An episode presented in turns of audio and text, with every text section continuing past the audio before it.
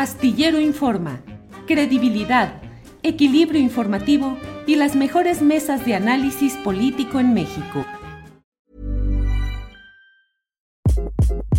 Hi, this is Craig Robinson from Ways to Win, and support for this podcast comes from Invesco QQQ.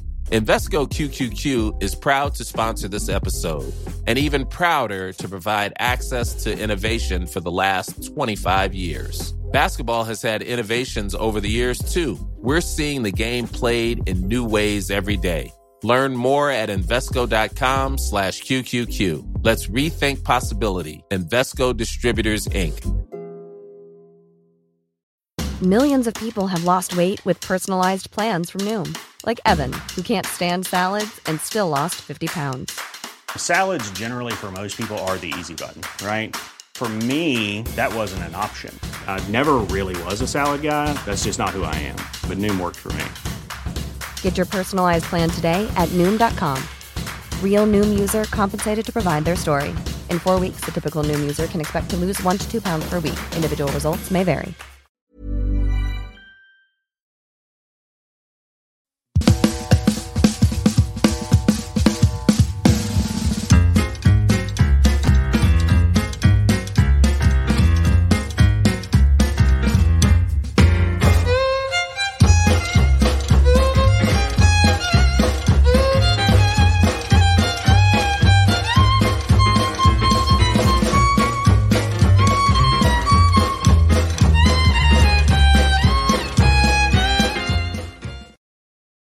La una de la tarde, la una de la tarde en punto, y ya estamos aquí en Astillero Informa. Muchas gracias por acompañarnos en este día en el cual tenemos, como siempre, información interesante, lo más relevante, eh, análisis, debate, y desde luego hoy tenemos las recomendaciones de fin de semana y tenemos también la mesa del más allá.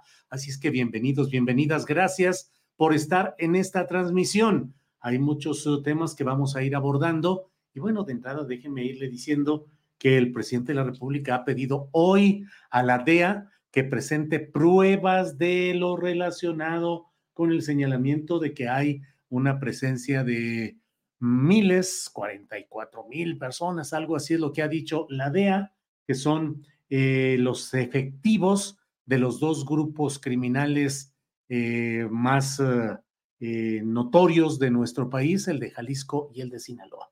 Pero antes de entrar en materia, que un poco más adelante con Alex Fernanda tendremos esta y más informaciones, permítame irle comentando acerca del tema que sigue generando discusión y que creo que mm, eh, nos ayuda a precisar los términos en los que mm, se da el debate respecto a las Fuerzas Armadas, al poder militar, al poder civil a partir del hecho del sexto y último informe del Grupo Interdisciplinario de Expertos Independientes, el GIEI por sus siglas, y los señalamientos de que no ha habido la debida cooperación de parte de los altos mandos de las fuerzas militares mexicanas, la Secretaría de la Defensa Nacional y la Secretaría ah, de la Marina, eh, titulares ambos que hoy estuvieron en la conferencia mañanera de prensa y el presidente de la República no permitió que respondieran directamente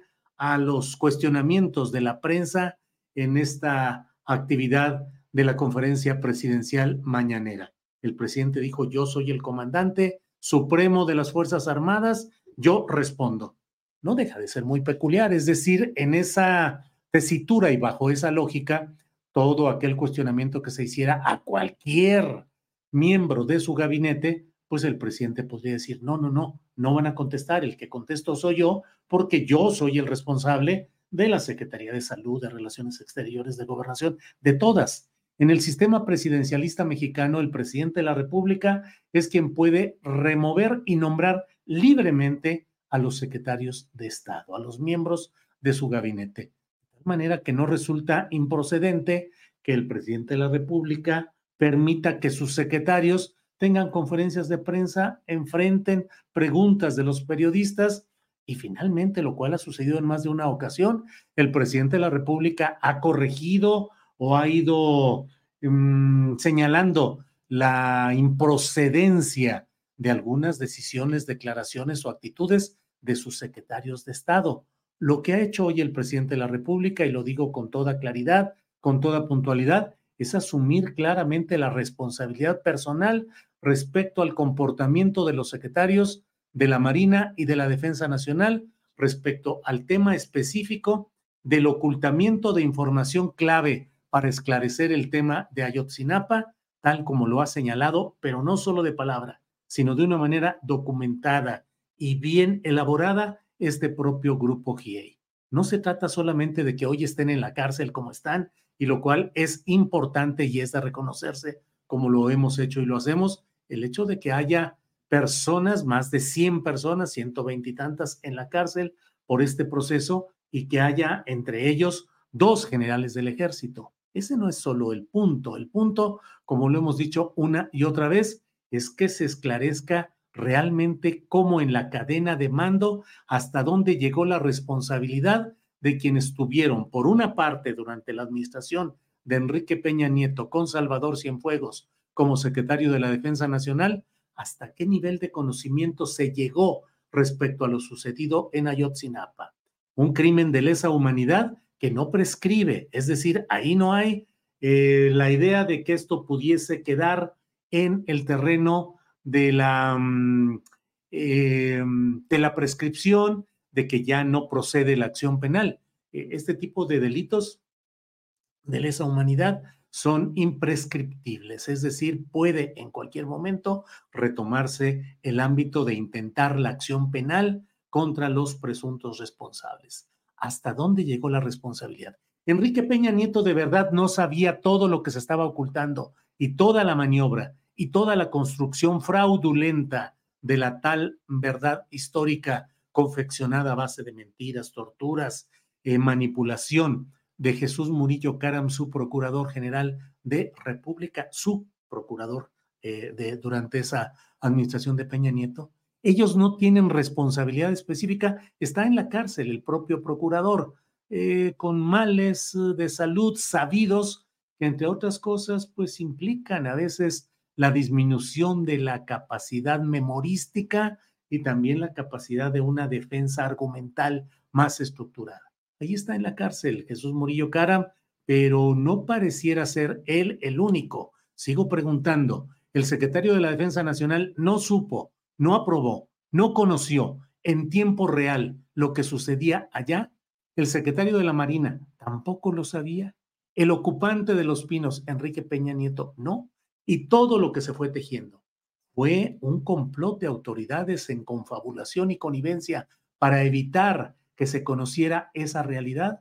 Es algo que se tiene que responder, pero la actual administración, según se ha demostrado, se han seguido ocultando la información proveniente de centros de inteligencia que el ejército quiere negar, negar y negar su existencia. Documentos que prueban que hay otros documentos que podrían tener claves más específicas sobre lo sucedido en esta noche de Iguala. Y sin embargo, no se entregan, se escamotea, se dice que no lo hay, porque a fin de cuentas, y bueno, esta es mi opinión personal, hay una continuidad en una cadena no solo de mando, sino de complicidades en el espíritu de cuerpo que existe en los mandos, en la élite militar, para impedir que cualquiera de ellos pueda ser sujeto a acciones justicieras, como lo vimos ya en el caso del propio Salvador Cienfuegos, salvado por la acción del gobierno federal mexicano de un proceso judicial en Estados Unidos por razones de política internacional, según dijeron las propias fuentes explícitas del gobierno de Estados Unidos. No es que lo consideraran inocente, no es que no hubiera material para un proceso. Lo que sucedió es que por razones de política internacional y para mantener una buena relación con su vecino México, se procedió a aceptar devolver a México a Salvador Cienfuegos. El actual secretario de la Defensa Nacional, Luis Crescencio Sandoval, que tanto tiene que decir y qué tanto tiene que hacer, igual que el secretario de la Marina. Pero yo me pregunto por qué el presidente de la República tiene que poner el pecho y decir, no, no van a responder ellos. Voy a responder yo porque el responsable soy yo como comandante supremo de las Fuerzas Armadas. Me parece que es un tema delicado. El presidente dice, ¿dónde se ha visto que haya dos generales en la cárcel? ¿Dónde se ha visto que haya tantas personas encarceladas? Y sí, de acuerdo, pero ¿dónde se ha visto que se vayan a cumplir nueve años sin que se sepa qué pasó con los estudiantes de Ayotzinapa? ¿Dónde se ha visto que pueda haber una investigación tan larga sin que se conozca el destino de 43 personas desaparecidas en una ciudad media del estado de Guerrero, con todas las comunicaciones, con cámaras, con información, reflectores, órganos de inteligencia, y no se sabe exactamente qué supo, qué, pasó, ni se supo el destino final de los jóvenes desaparecidos, y no se saben los motivos de lo que ahí sucedió. Crimen organizado, contrainsurgencia, uranio, como nos eh, eh, dice en un artículo eh, publicado hoy, publicado ayer, ayer específicamente por Jimena Santaolalla, abogada y escritora, a quien entrevistaré un poco más adelante. ¿Qué sucede ahí? No lo sabemos, pero a mí, a mí en lo personal, y debo decirlo claramente, no me ha gustado que el presidente de la República asuma esa responsabilidad histórica así. Yo soy el responsable, soy el comandante supremo de las Fuerzas Armadas. Creo que llegará el momento en el cual se conozcan las muchas responsabilidades, las muchas eh, fallas intencionales, voluntarias, delictivas de órganos de las Fuerzas Armadas mexicanas y deploraré que el presidente de México haya decidido asumir la responsabilidad de lo sucedido en este tramo lamentable, preocupante, vergonzoso también. Bien, vamos enseguida, vamos enseguida a otra parte de nuestro de nuestra programación de este día y precisamente le he hablado acerca de lo que corresponde en esta eh, entrevista que voy a hacer a Jimena Santaolalla. Vamos a una entrevista. Adelante.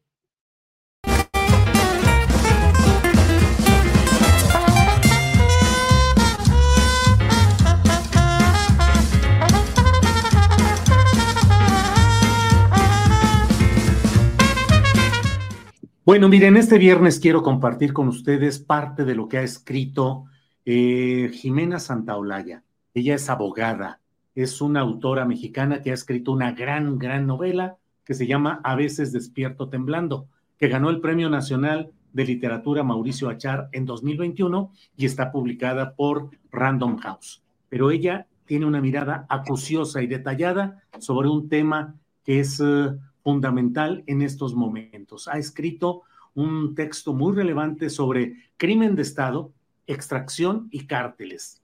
Dice el significado de la minería en Guerrero, México, y señala, entre otras cosas, que mm, está convencida de que las acciones ejecutadas por militares, policías y crimen organizado en esa zona y en el contexto de los estudiantes de Ayotzinapa tienen una fuerte conexión con la minería en México. Jimena está con nosotros y la saludo con gusto. Jimena, buenas tardes.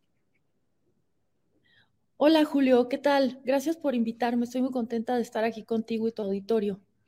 Igualmente, Jimena. pues, sí, te platico, Por favor, adelante. Te platico un poco del tema. Eh, para poner un poco en contexto, nada más decir que, que bueno, que Guerrero es un estado eh, con una topografía muy atropellada Em, y además es un estado muy rico en minerales, en muchos minerales, ¿no? En, oro, en plata, en cobre, en plomo, en hierro, en zinc, en, etcétera, en uranio. Y, y, eso hace de Guerrero un territorio muy vulnerable tanto al extractivismo como al crimen organizado, ¿no? Entonces, em, también en su momento lo hizo muy, muy propicio para, por ejemplo, la insurgencia no, es casualidad que de ahí hayan salido eh, importantes guerrilleros insurgentes en nuestro país, pero, pero actualmente eh, con las tecnologías de ahora, eh, en general cualquier, cualquier movimiento insurgente es fácilmente aplastado ¿no? por el ejército y también con la ayuda del crimen organizado.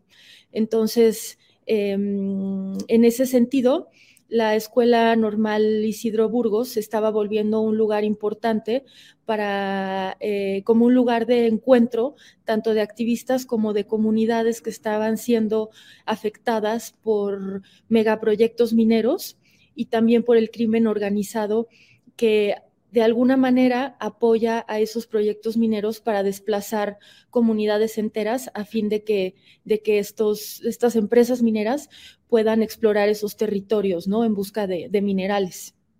Sí, Jimena.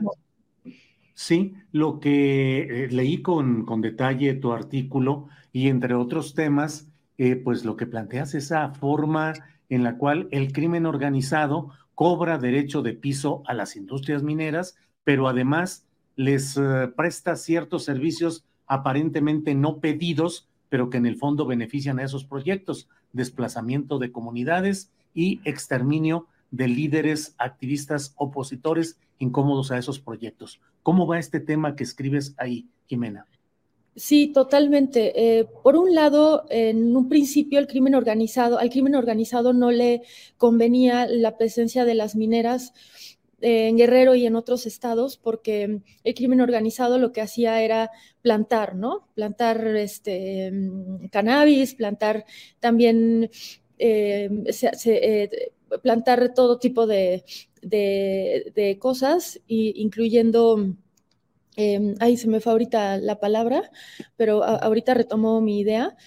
Em, pero de, repente el crimen organizado se da cuenta que le conviene más juntarse con las mineras, ¿no? O sea, juntar fuerzas, porque de esa manera, por un lado, puede haber narcominas, ¿no? Minas solamente explotadas por, por el crimen organizado, pero también puede tener como una tajada de lo que las mineras están, están produciendo a través del cobro del derecho de piso, ¿no? Del famoso derecho de piso. Entonces, uniendo fuerzas, pues hay más riqueza. Entonces, esto empezó a pasar ya desde hace muchos años y, mm, lo, que hacen, lo que hace el crimen organizado es decir, bueno, eh, la vía que debería de tomar la empresa minera para que una comunidad despeje la zona que la empresa minera eh, desea, em, en donde la, empresa minera desea extraer algún mineral, sería comprarle sus tierras eh, negociar con, la comunidad, ver si la comunidad sí desea desplazarse eh, porque le va a convenir el dinero que va a recibir y si la comunidad no se, no se quiere desplazar, pues no tiene manera de desplazarlos forzadamente, ¿no? A pesar de que la minería em, fuera antes de, de, la reforma de 2023 fuera un, un tema primordial en la economía para el país, ¿no? Eso ya cambió ahorita, por suerte, gracias a, este gobierno, la verdad es que se fue un buen cambio a la ley minera, eh, pero, pero aún así era muy difícil poderlos desplazar forzosamente. Sin embargo, lo que el crimen organizado hace es eh, ir a amedrentar a estas comunidades para que se vayan, ¿no? Entonces, mencionas incluso ejemplos eh, salvajes algunos de ellos consignados en un libro de nuestro compañero Francisco Cruz, es decir, demostrarle a las comunidades el gravísimo, el salvaje em, riesgo que corren al enfrentar o al no obedecer esas instrucciones de despejar ciertos espacios, Jimena.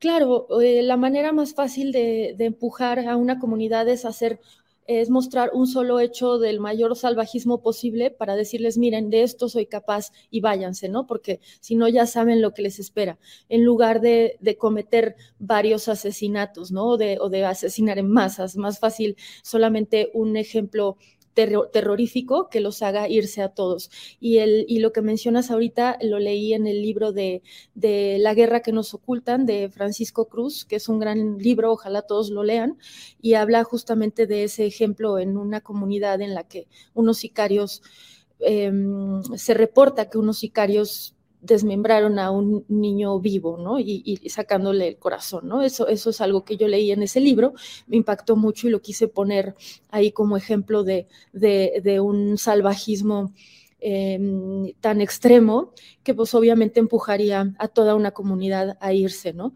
Y el desplazamiento forzado en masa eh, se refiere a 50 personas o más desplazadas. Y en Guerrero, Guerrero es un estado que ocupa el segundo lugar en nuestro país en, desplazamientos forzados.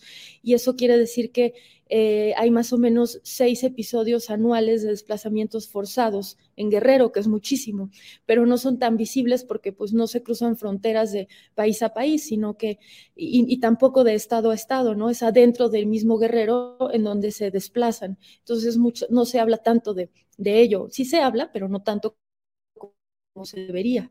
Y eso va destruyendo, pues digamos que, que la seguridad, la sociedad, la, eh, todo lo que, lo que sostiene una, una vida sana, emocional, eh, económicamente, em, psicológicamente de, de, de, un territorio, ¿no? Es terrible lo que está pasando ahí. Y no solo eso, sino que además eh, aunado a eso, se están asesinando todo el tiempo líderes eh, comunitarios y activistas que están tratando de defender a sus comunidades para que no se tengan que desplazar por estos megaproyectos. Eh, mencionas el caso de Tlatlaya en el Estado de México, pero vecina de Arcelia Guerrero, y mencionas cómo, aparte de la masacre que conocimos y de todo lo que fue reportado en su momento, pues también había una historia de activistas ambientales, defensores de los recursos en esa zona.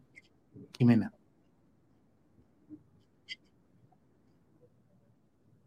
Eh, sí, se cortó un poco, pero te escuché que me preguntabas acerca de Tlataya. Em, este, esta situación de la que estamos platicando acerca de, la, del desplazamiento forzado, y, de la violencia que implica el desplazamiento forzado, obviamente ha llevado a que se formen grupos de autodefensa. Y de hecho, en México existen alrededor de 50 grupos de autodefensa registrados, ¿no? Probablemente haya más.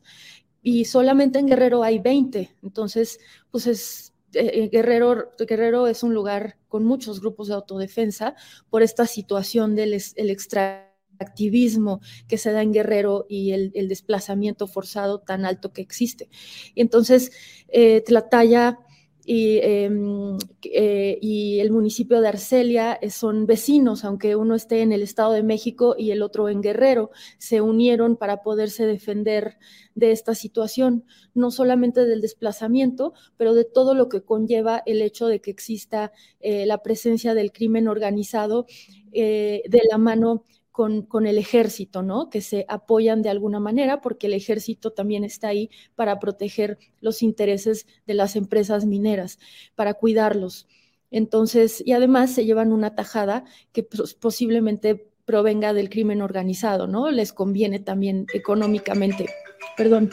Sí, sí, sí, sin problema. Sí, efectivamente. Sí, Jimena. Entonces, entonces ellos eh, se organizaron conjuntamente, eh, eh, parte de una comunidad que estaba en el, Estado de México y, otra que estaba en Guerrero, siendo vecinas, para hacer su propia policía comunitaria o autodefensa. No me acuerdo cuál de las dos, qué nombre le, pusieron y cómo se organizaron.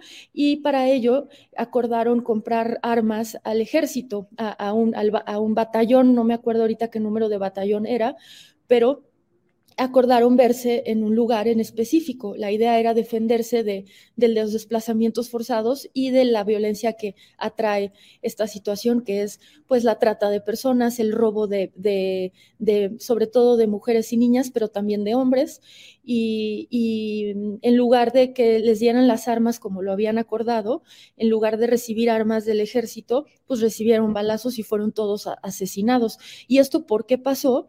Pues porque aparentemente la familia michoacana les quería mandar una, una, un mensaje, ¿no? De no se organicen como autodefensas, no se metan con nuestro negocio, no quieran, este, no quieran como pelear, ¿no? Contra nosotros, aguántense, aquí vamos a seguir haciendo nuestro, nuestro negocio nosotros. Y la familia michoacana está muy metida con, con, el, con el tráfico ilegal de uranio en esa zona, ahí hay, ahí hay uranio, ¿no? En Arcelia. Que ese es otro punto muy importante de lo que tú planteas, me parece. Tú dices, ¿cuál sería el motivo eh, particularmente en cuanto al quinto autobús que transportaba? ¿Cuál sería el motivo? Y dices, pues una eh, respuesta inmediata puede ser tráfico de heroína. pero escribes en este texto el hecho de que otra posibilidad es el tráfico ilegal de uranio escondido entre otros minerales. ¿A qué te refieres, Jimena?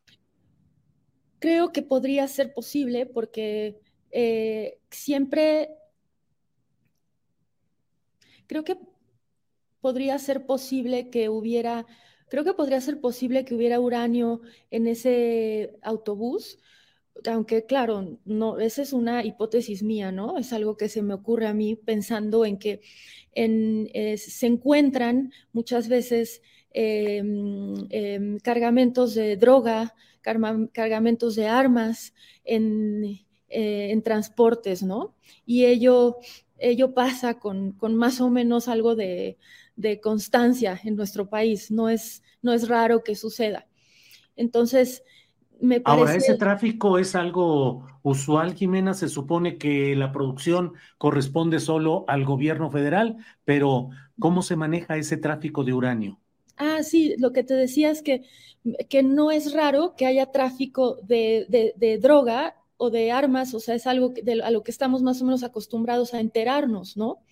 Entonces me parece raro que se hiciera tantas cosas para ocultar lo que había en ese quinto camión.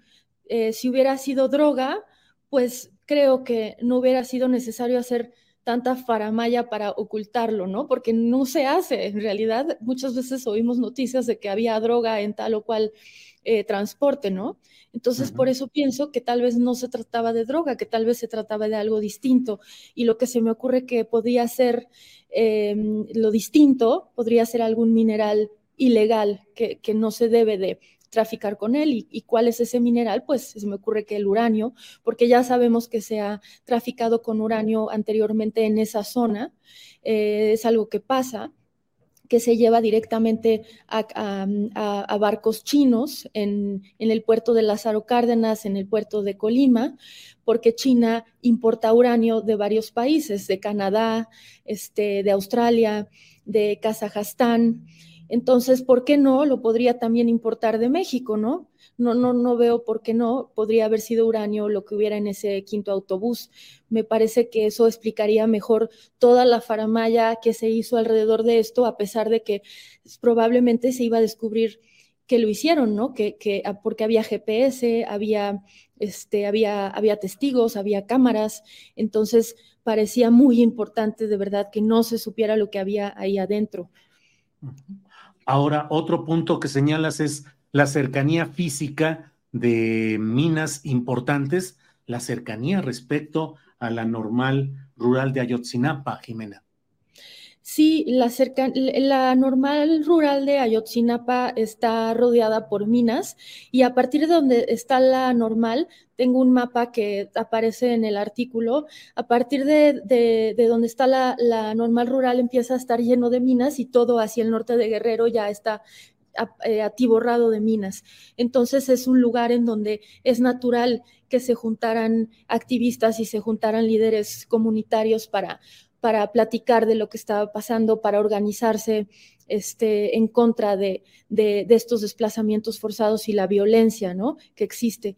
Entonces, eh, su ubicación en ese sentido es muy importante. Hay otro tema del que, del que no se habla tanto y es que durante los primeros dos años de, la presidencia de Enrique Peña Nieto se canceló por completo todo, todo el apoyo económico a las normales, no recibieron un solo peso. Y el plan de lo que varios, este, hay varios análisis que he encontrado de personas que conocen de estos temas que dicen que el plan era que desaparecieran las normales, que ya no existieran. Y creo que eso tiene varias razones. Una es que pues ya no haya problemas de insurgencias, no haya activistas, no haya gente en contra de, las políticas que proponga el Estado. Y entonces las, las, normales siempre han sido un lugar en donde se en donde mm, em, se, generan estos líderes, ¿no? Entonces, por un lado era eso, por el otro lado, eh, se sabía perfectamente que específicamente en la, normal Isidro Burgos se estaban juntando los activistas en contra de la minería. ¿Por qué se sabía? Pues porque ya todos sabemos que la, que la normal llevaba 20 años siendo espiada por el ejército y llevaba 20 años teniendo eh, eh, soldados adentro, este, haciéndose pasar por estudiantes, y llevaba desde 2010 eh, espiada con Pegasus. Entonces es obvio que sabían que ahí había, se, juntaban para, para, este tema de activismo contra las mineras. Y el otro tema que acabo de escuchar que, que, mencionó Francisco Cruz, el periodista Paco Cruz, y yo no sabía esto, es que eh, también en donde está ubicada la normal de Ayotzinapa hay oro, em, hay yacimientos de oro. Entonces también pensaban ya desaparecer esa normal para poder explorar esos yacimientos. Esto yo no lo sabía, lo acabo de escuchar de él y me parece que también es otra buena razón para querer desaparecer a, esa normal. Entonces todos esos puntos se juntan, ¿no? Y, todo parece muy evidente para, para mi gusto.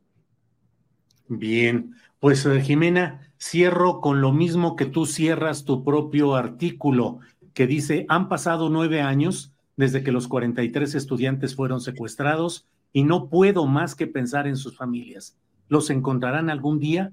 ¿Los responsables darán cuenta por los crímenes cometidos, incluyendo al expresidente Peña Nieto? ¿Algún día sabremos la verdad? Quedan esas preguntas, Jimena. Pues mira, yo creo que eh, la probabilidad de que algún día sepamos la verdad eh, no es muy alta porque el gobierno claramente ahorita este, está eh, usando cada vez más al ejército para las tareas que normalmente harían grupos de civiles. Y ahorita también lo menciono en el artículo, em, lo que, lo que dice el Comité contra la Desaparición Forzada de las Naciones Unidas. Desde, desde la guerra contra el narco con Felipe Calderón hasta ahora, ha aumentado en 98% las desapariciones forzadas en nuestro país, lo que habla de una relación completamente eh, evidente y cercana entre la presencia del ejército en tareas que normalmente no le corresponden al ejército, sino a civiles, y la desaparición forzada. Y esto va en aumento, ¿no? También con este gobierno. Y nuestro presidente ahorita cada vez se, se, se, eh, apoya más en el ejército para, para distintas tareas. Entonces, probablemente la desaparición forzada no va a disminuir, sino que va a aumentar y además el mismo presidente se lo dijo a familiares de, los 43, no quiero hacer enojar al ejército y por eso voy a tener que pedir que se cancelen algunas de las órdenes de aprehensión que el GIEI pidió. Eso lo dijo el año pasado. Eso quiere decir que, que, si el ejército está tan, tan metido en esto, pues, y no lo quiere hacer enojar, pues no vamos a saber, por lo menos por ahora, toda la verdad. Espero que más adelante se sepa eh, un poco más, pero yo no, no, no estoy muy positiva en ese sentido, ¿no? Pues eh, Jimena, agradezco que hayas estado con nosotros. Agradezco también eh, el haber podido leer este artículo que publicaste. ¿Dónde lo pueden encontrar quienes deseen leerlo? lo lo pueden encontrar, la liga está en mi Twitter, mi Twitter es arroba ajolotevagando, creo que es la forma más fácil, si no también pueden googlear eh, mi nombre y con Harvard y ahí sale, es la primera, lo primero que sale como resultado, ese es el artículo y está en, inglés y en español, está en las dos versiones. ¿En qué publicación, eh, Jimena? Aquí lo tengo, pero dinos por favor eh, cuál es la publicación, el nombre de la revista. Claro, está en la revista del David Rockefeller Center para Estudios de Latinoamérica de Harvard. Muy bien. Jimena, pues muchas gracias por esta oportunidad de platicar y nos eh, seguiremos atentos a lo que siga en estos temas tan delicados. Gracias, Jimena. Al contrario, gracias a ti, con mucho cariño, Julio. Igualmente, lo sabes. Gracias, Jimena. Hasta luego.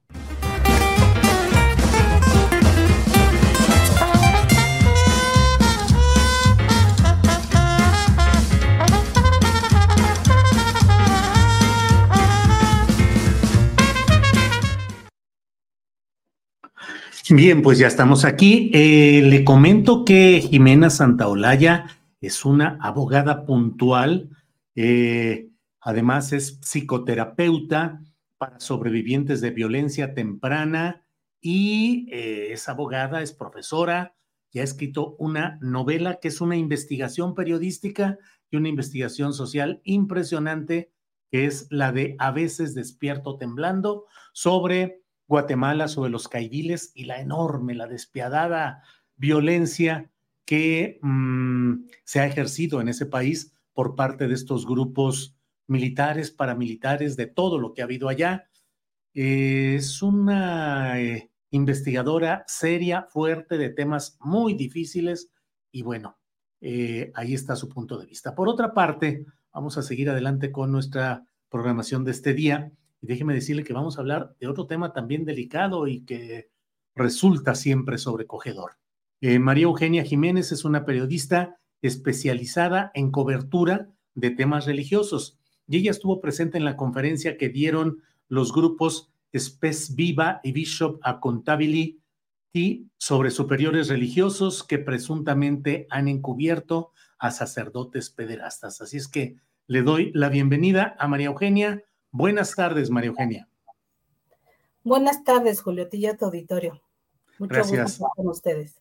Igual, ¿qué es lo que se dio a conocer ayer? Ahora sí que, como decimos entre periodistas, María Eugenia, eh, ¿cuál fue la nota exactamente?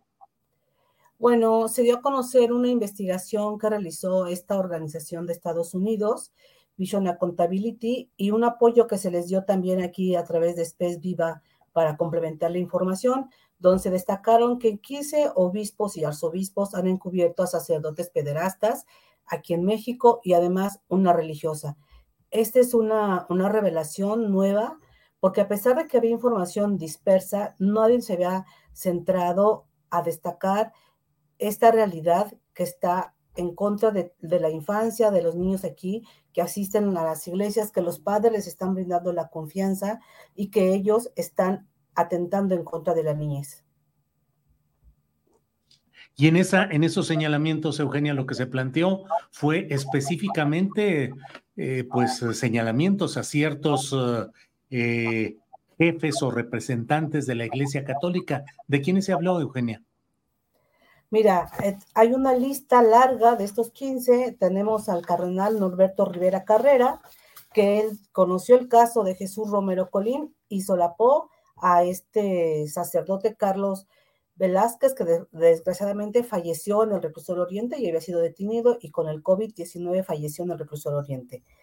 Ahí tenemos a Felipe Aguirre Franco, que es arzobispo emérito de Tuxtla Gutiérrez de Acapulco, junto con otro arzobispo de Tuxtla Gutiérrez, que es Fabio Martínez Castilla. Ellos solaparon a una congregación religiosa, a su fundador y a la religiosa, que atentaron en contra de las religiosas. Varias de ellas han hecho la denuncia, es un caso que se está trabajando todavía ante el Vaticano, pero por lo pronto el fundador de ellos ya está retirado, pero como ocurre muchas, muchas veces, lo están ocultando en un seminario benedictino en Veracruz. O sea, el Señor está retirado de la iglesia, sigue cobijado con, por los mismos sacerdotes y él sigue predicando. No, o sea, no tiene ninguna no se le inculpó de nada, vamos, él sigue normalmente en sus tareas. Eugenia, ¿y eh, quiénes son estas organizaciones que dieron a conocer estos datos ayer? Eh, ¿Cuál es su origen? ¿Qué representan? ¿Quiénes los integran? Mira, Vision Accountability es una organización que lleva muchos años trabajando ya en Estados Unidos. Es la única que ha tenido un recuento puntual de todos los datos estadísticos, denuncias que se han hecho en contra de obispos y sacerdotes. Ha empezado una tarea ya en otros países como Irlanda, Argentina, Chile, en México. Este es el primer reporte que está entregando. Estamos trabajando en alianza con Space Viva para sustentar todos estos datos que ellos están trabajando pero es una, es una organización muy reconocida en Estados Unidos y en México, Space Viva tiene un trabajo de algunos años y en, a partir de unos dos años para acá nos estamos conformando con un colectivo más fuerte que está integrado ya por académicos, investigadores, abogados, psicólogos para poder dar seguimiento a, las víctimas del abuso eclesial y no dejar que estas denuncias se pierdan como han ocurrido en el pasado. Eugenia, pues uh, con frecuencia hay este tipo de denuncias, se señalan, hay presbíteros que están eh, fugados, pienso en un caso de San Luis Potosí, Eduardo Córdoba, por ejemplo, pasan años, pasan las circunstancias y finalmente pareciera que nada se hace. ¿Cuál es el ánimo de estas organizaciones? ¿Cuál es el ánimo eh, eh, en estas denuncias cuando no tienen la correspondiente acción justiciera en esos ámbitos eclesiásticos, Eugenia?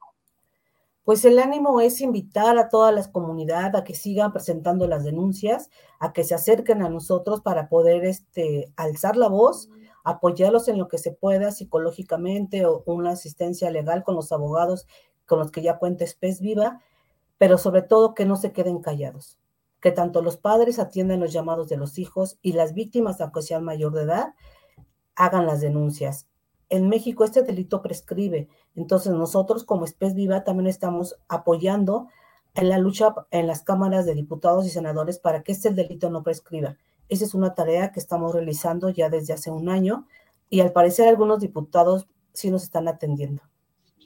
Vaya, y del propio ámbito de las autoridades eclesiásticas, ¿ha habido alguien, alguna instancia que realmente atienda, se preocupe y trate de hacer algo en este tema insistentemente denunciado de los abusos sexuales, Eugenia? Hubo una persona que nos, atendía y atendía a las víctimas un poco en el pasado trienio, que era el obispo Alfonso Miranda, que estuvo al frente de la Secretaría General del Episcopado, es el único que dio apertura. Sin embargo, él terminó su trienio, llega un nuevo obispo al frente de esta área, que es el secretario general Ramón Castro de Cuernavaca. Desgraciadamente, está cerrado. Tienen una comisión permanente que coincidentemente ayer tuitearon de que se habían reunido para dar seguimiento a estos casos pero la verdad es que no se sabe nada de esa comisión permanente, de esa comisión. No sabemos cómo está trabajando, pide cifras, no dan cifras, y en general en las diócesis todo es cerrado, como acostumbran hacerlo. Silencio total ante estos casos. Bueno, pues um, además en esta ocasión en la cual se dan nombres específicos de, de, la estructura jerárquica, obispos, entre otros, un cardenal emérito o en retiro que es em, el, el propio anterior arzobispo primado de la Ciudad de México, y bueno, pareciera que siguen oídos sordos a toda esta realidad. ¿Qué más plantean estas dos organizaciones hacer en fecha próxima o qué es lo que sigue, Eugenia? Mira, se hizo un llamado al presidente Andrés Manuel López Obrador ya en febrero de este año, se le había solicitado que, este, que cómo iba a responder el Estado mexicano ante esas denuncias, porque ya había casos en Roma. Él únicamente se concretó a decir que tomarían en cuenta esos planteamientos que, les hizo la, que le hizo la periodista Elidet Fernández en la mañanera. Así lo dijo textual, tomemos en cuenta tu planteamiento y lo vamos a transmitir a quienes se ocupan de esto, a otras autoridades. Nosotros entendimos que podría ser la Secretaría de Gobernación, porque ahí está Derechos Humanos, está la subsecretaría también que atiende el, el sector religioso. Sin embargo, hemos estado tocando puertas, enviando cartas, solicitando información para podernos reunir con ellos y hasta la fecha no nos dan respuesta. Y yo creo que vamos a mantener la puerta cerrada como ha sido durante todos estos años, porque ni las fiscalías estatales ni los gobiernos estatales quieren entrarle realmente a atender este, este delito que es grave y que en muchos estados ocurre con mayor regularidad de lo que estamos contando nosotros en los datos presentados.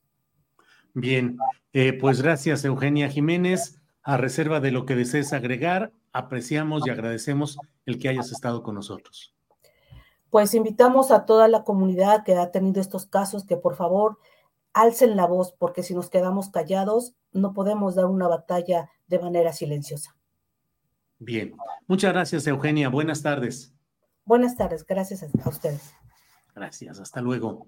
Bien, pues es la una de la tarde con 42 minutos.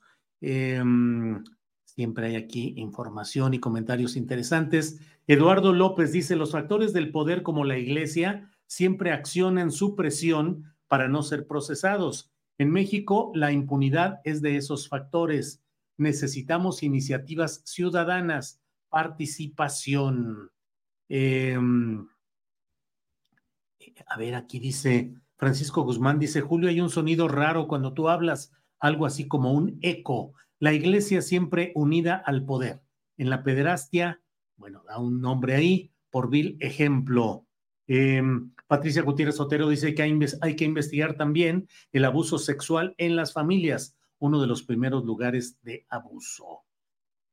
Jonathan Torres dice, las religiones se crearon para reprimir pasivamente a los pueblos. Bueno, eh, es la una de la tarde con 43 minutos. Vamos de inmediato con mi compañera Alex Fernanda, con quien tenemos información de este día. Alex, buenas tardes. Hola Julio, ¿cómo estás? Feliz viernes.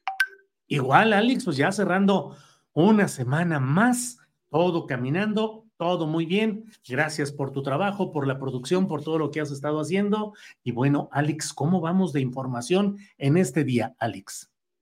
Hoy, mira, pues hoy sí traigo varios videos, pero mira, vamos a comenzar con que el Tribunal Electoral del Poder Judicial de la Federación ya confirmó las medidas cautelares que aprobó el INE eh, sobre las acciones que tendrán que realizar los aspirantes de Morena en las asambleas informativas que están llevando a cabo. Aquí, como podemos ver en el documento en pantalla, se recalcaron cuatro puntos.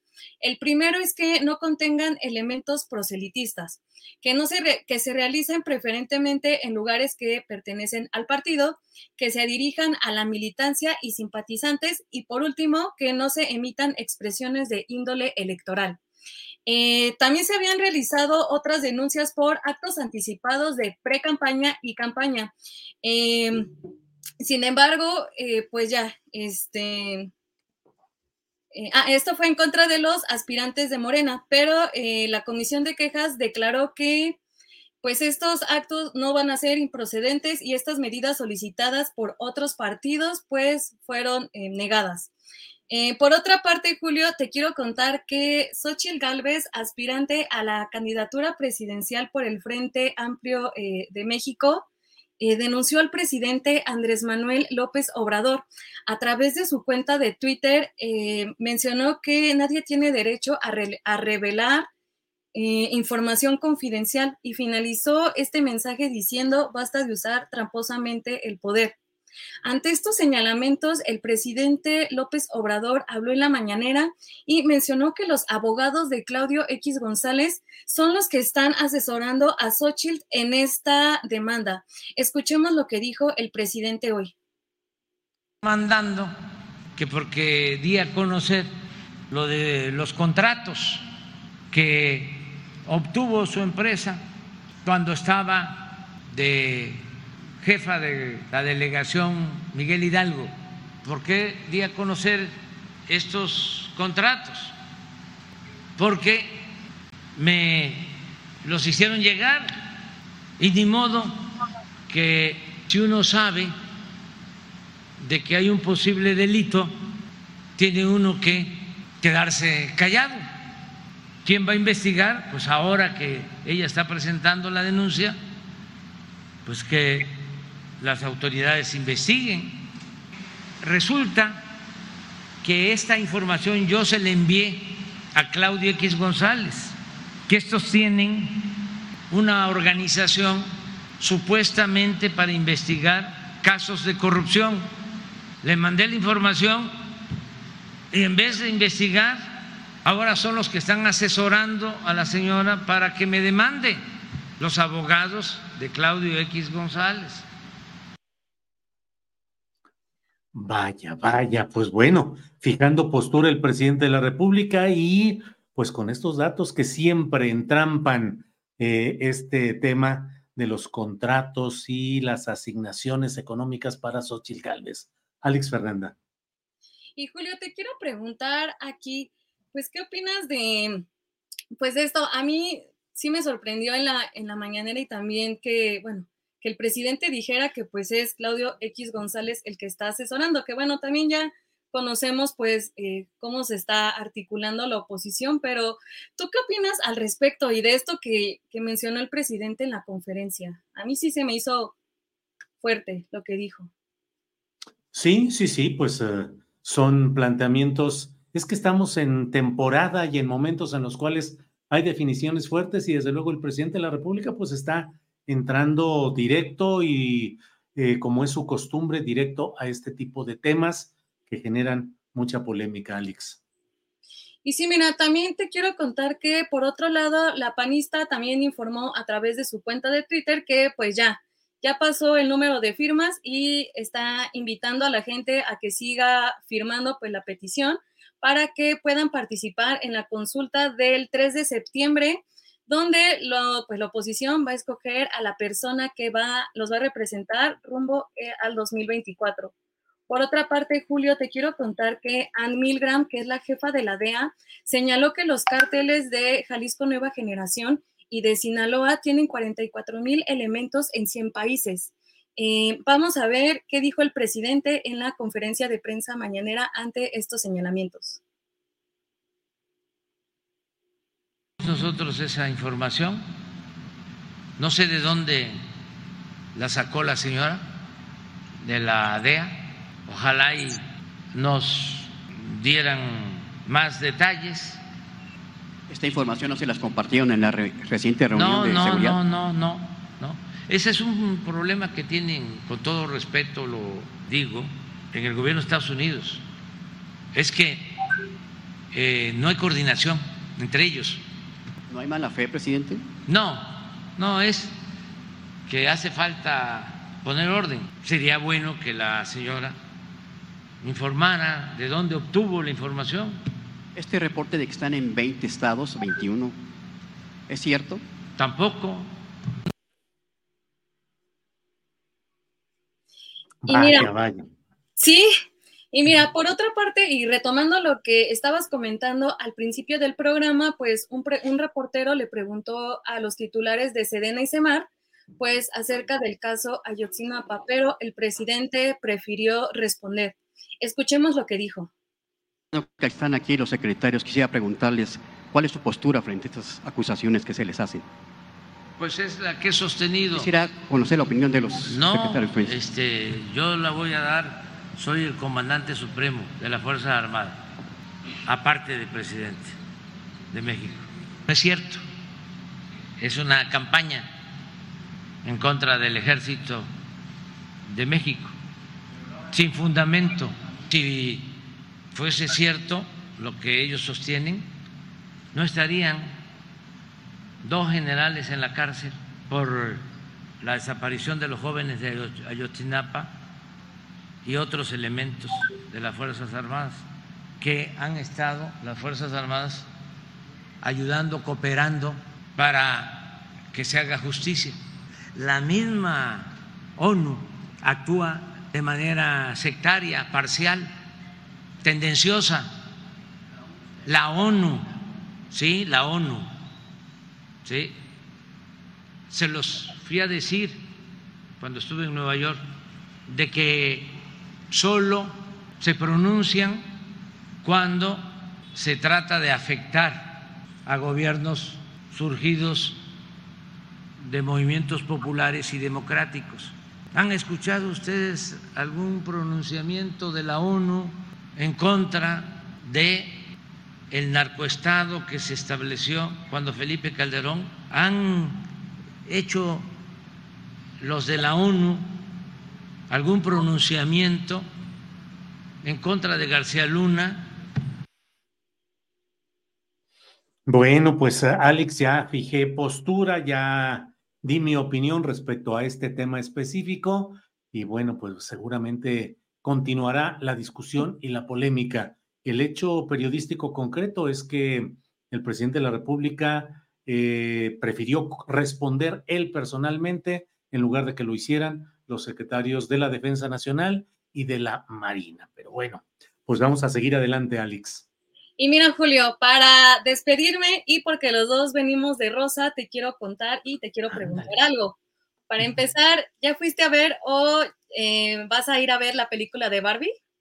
Sí, ya la vi, la vi desde la semana, a finales de la semana pasada, creo que el, el sábado o el domingo, eh, fui con ah, Ángeles y con mi hijo. Mi hija había ido antes en otro horario, pero sí, claro que la vi y con una calidad visual extraordinaria, con una recreación estilística impresionante y con un mensaje que finalmente tenemos que entender y asumir muchos de quienes eh, pues formamos parte de este, esta parte de la sociedad, los varones que tenemos que entender claramente mensajes como el que se dio ahí, mensajes muy bien, muy bien planteados, de una manera alegre, humorística, bien planteado, y el mensaje es un mensaje de la lucha de las mujeres contra este sistema patriarcal que hemos mantenido durante tanto tiempo y que hay una lucha constante, afortunadamente, de las mujeres. Eh, y ahí está una expresión en esta película, Alex. Mira, Julio, te quiero contar en esta información que está en julioestillero.com que en su primer fin de semana la película de Barbie dejó una derrama económica estimada de 440 millones de pesos en la Ciudad de México. Esto lo informó la Cámara Nacional de Comercio, Servicio y Turismo Local. Pues Julio, mira, me despido, vamos preparando la mesa del más allá y les deseo a todas y todos un feliz fin de semana. Bueno, muy bien, muchas gracias, Alex. Seguimos en contacto. Hasta luego. Gracias. Adiós. Bueno, es la una de la tarde con 54 minutos. Mire, hace dos años cometí uno de esos actos terribles que tengo en mi memoria, que es el de levantarme tan temprano. Creo que por ahí de las tres y media, cuatro de la mañana ya estaba yo puestísimo levantado para ir a la conferencia mañanera de prensa en Palacio Nacional. Fue una mañana eh, fría, esa hora estaba friecito. Llegué al punto eh, donde debería de haber entrado directo, digamos, al área donde se realizan las conferencias mañaneras de prensa, pero no hubo la, el procedimiento burocrático adecuado para que yo pudiera entrar ahí. Me dijeron que tenía que dar toda la vuelta, toda la vuelta, eh, para poder entrar por otro, por otro lugar. Y a esas horas de la madrugada me aventé, pues, ¿qué les digo? Debe ser unos uh, 8 o 10 minutos caminando, dar toda la vuelta, rodeando, para por fin llegar al lugar donde ya pude ingresar. Mañana fría, solitaria, con personas apenas, algunos cuantos bajando algunas, eh, subiendo algunas cortinas para barrer, para acomodar cosas, eh, y por fin pude estar en la conferencia mañanera de prensa para responder directamente a señalamientos adversos que se me habían hecho en la sección de quienes tienen las mentiras, donde la señora García Vilchis había dicho en tres ocasiones que yo había mentido al señalar que 1.805 hectáreas de la Sierra de San Miguelito en San Luis Potosí habían sido sustraídas de protección ambiental en una maniobra que había hecho un director de la Comisión Nacional de Áreas Naturales Protegidas llamado César Sánchez Ibarra. Eh, se dijo que era mentira lo que yo había dicho, se dijo tres veces, pedí la oportunidad de ir a expresar eh, las pruebas de lo que había dicho, así lo hice. Eh, el presidente de la República, en un diálogo abierto, franco que hubo, eh, prometió que no se iba a construir absolutamente nada ahí, en ese terreno. le pregunté yo, aunque haya asambleas, lo que suceda, asambleas ejidales, dijo no. Y efectivamente el presidente cumplió y emitió un decreto para declarar área natural protegida esa parte, de toda la Sierra de San Miguelito, pero incluyendo las 1.805 hectáreas que tramposamente se habían declarado exentas de esa protección y que era donde se iba a construir un eh, lujoso, tan lujoso como dañino para la economía, eh, desarrollo inmobiliario llamado Las Cañadas. Eh, mire, hoy se cumplen dos años ya de aquella ocasión. Eh, cumplió el presidente de la República. La Secretaría del Medio Ambiente ha mantenido el apoyo para establecer el plan de manejo de los comuneros y ejidatarios en aquella zona y mantener la protección ambiental. Y yo creo que eh, es importante el recordar lo que ahí sucedió, porque a pesar del apoyo que, insisto, dio plenamente el presidente López Obrador, del apoyo que ha mantenido la Semarnat con su secretaria Albores, lo cierto es que los mismos empresarios, los mismos inversionistas mantienen una estrategia en la cual creen que cuando el presidente López Obrador se vaya del cargo de, se vaya de la presidencia de la República, ellos podrán maniobrar y hacer todo para que se revierta, se eche atrás el decreto y han dicho que la construcción va a seguir adelante. Bueno, pues hoy recibí algunos, eh, un tuit de parte de los compañeros de allá, defensores de la Sierra de San Miguelito. Por ahí está el tuit que enviaron eh, hoy mismo eh, estos compañeros, igual que un video. Lo que tengamos a la mano, Arturo, vamos poniéndolo, por favor. Hola, em, Julio Hernández López, te mandamos un saludo desde la comunidad de San Juan de Guadalupe y Tierra Blanca y San Miguelito por la ayuda que nos has brindado en la mañanera que vimos a ver al presidente de la República hace dos años. Y nos y te mandamos muchos saludos, pues todos los comuneros, para que nos sigas apoyando en esta lucha. Bien, bien, pues ahí está, ahí está ese mensaje que me envían también. Hubo un tuit que pusieron por ahí los eh, defensores de la Sierra de San Miguelito. Déjeme ver si lo envié oportunamente. Sí, por ahí está. Eh, pero bueno, pues esencialmente es lo que he querido decirles. Se cumplen dos años de aquella conferencia mañanera de prensa, de la respuesta del presidente de la República. Continúa, dicen los, eh, los comuneros, aquí seguimos. Y sí, aquí seguimos cuidando, luchando y trabajando en todo esto. Está ahí el tuit que pusieron. Dice, todos somos la Sierra de San Miguelito. Dice, a dos años de la mañanera que salvó a la Sierra de San Miguelito, gracias Julio Astillero, aquí seguimos. Pues sí, aquí seguimos, trabajando, denunciando, señalando, recordando que la organización social, la lucha social, es la que puede salvar estos procesos. El periodismo puede acompañar, puede ayudar, pero no puede sustituir la lucha y la organización sociales, que son las únicas que pueden conseguir verdaderos avances y revertir este tipo de hechos. Hay muchas quejas por asuntos ambientalistas, pero no siempre hay la organización ni la lucha reiterada y sostenida, como por ejemplo se ha dado en este caso en la Sierra de San Miguelito. Bueno, son las dos de la tarde. Vamos a hacer eh,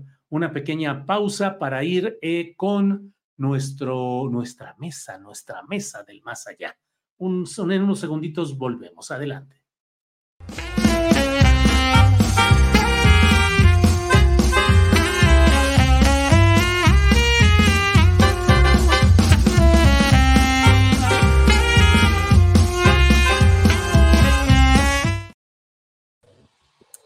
Bien, ya estamos aquí, ya estamos de regreso. Muchas gracias por estar atentos a nuestra programación. Y ya está, y estamos en la mesa del más allá. Horacio Franco, ¿qué es eso que tienes ahí, por favor? Es un ser extraterrestre, ahora que están de moda. Es totalmente un ser extraterrestre, mira. Parece perro, pero es extraterrestre. Extraterrestre. Bueno, Fernando Rivera Calderón, buenas tardes.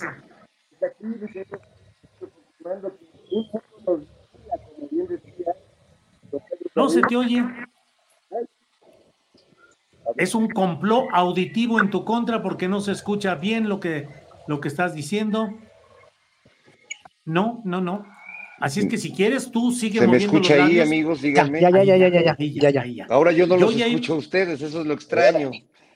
Este, a ver, a ver, Chirrin Chinchín, déjame ir mientras con Horacio Franco. No, los extraterrestres me están abduciendo mi señal, amigos. Déjame ir con Horacio. Voy, salgo y vuelvo a entrar, ahorita regreso. Órale, sí. Horacio, ¿qué piensas de verdad sobre este tema de los extraterrestres? Híjole, es que, es que pues fue la reivindicación total para el trabajo de, de gente como Jaime Maussan, que me merece pues todo mi respeto, porque es un periodista que ha luchado eh, años y años y años por ser escuchado, por ser reivindicado, por ser, eh, eh, pues sí, por ser leído y por, por tener credibilidad. Incluso hubo aquí hace varios años, no sé si te acuerdas, una, una este, presentación en el Auditorio Nacional con los ufólogos más destacados y bueno, que iban a presentar pruebas de que había un cuerpo de un extraterrestre de Roswell de 1947, ¿no? De este suceso de Roswell en Nuevo México y que pues nunca, nunca llevaron ninguna prueba, pues, ¿no? Pero eh, hoy por hoy eh, puede ser, pueden ser dos cosas, ¿no? un distractor verdaderamente tremendo del gobierno de Estados Unidos para que no se fijen del juicio de, del hijo de, al hijo de, del presidente Biden, ¿no? Que no tengo la menor idea eh, cómo vaya a, ir ese, ese, juicio, ¿no? Bueno, digo, son muchas acusaciones tremendas y severas y, y bueno, pues que tenemos que, tenemos que tenerlo en cuenta. O en verdad ya hay tantos sucesos, hay tantas cosas que han pasado con el fenómeno ovni, ¿no? Que hoy se llaman de otra manera, pero bueno, UFO, ovni o como le quieran llamar, ¿no? no sé. Eh, ahora tiene otro nombre en español, pero no me acuerdo del nombre. A mí se me quedó mucho lo de ovni, pero bueno, eh, han sucedido tantas cosas, hay cosas tan inexplicables. Hay otras que no, que se han descubierto que son turbulentas, que son total y absolutamente manipuladas, ¿no?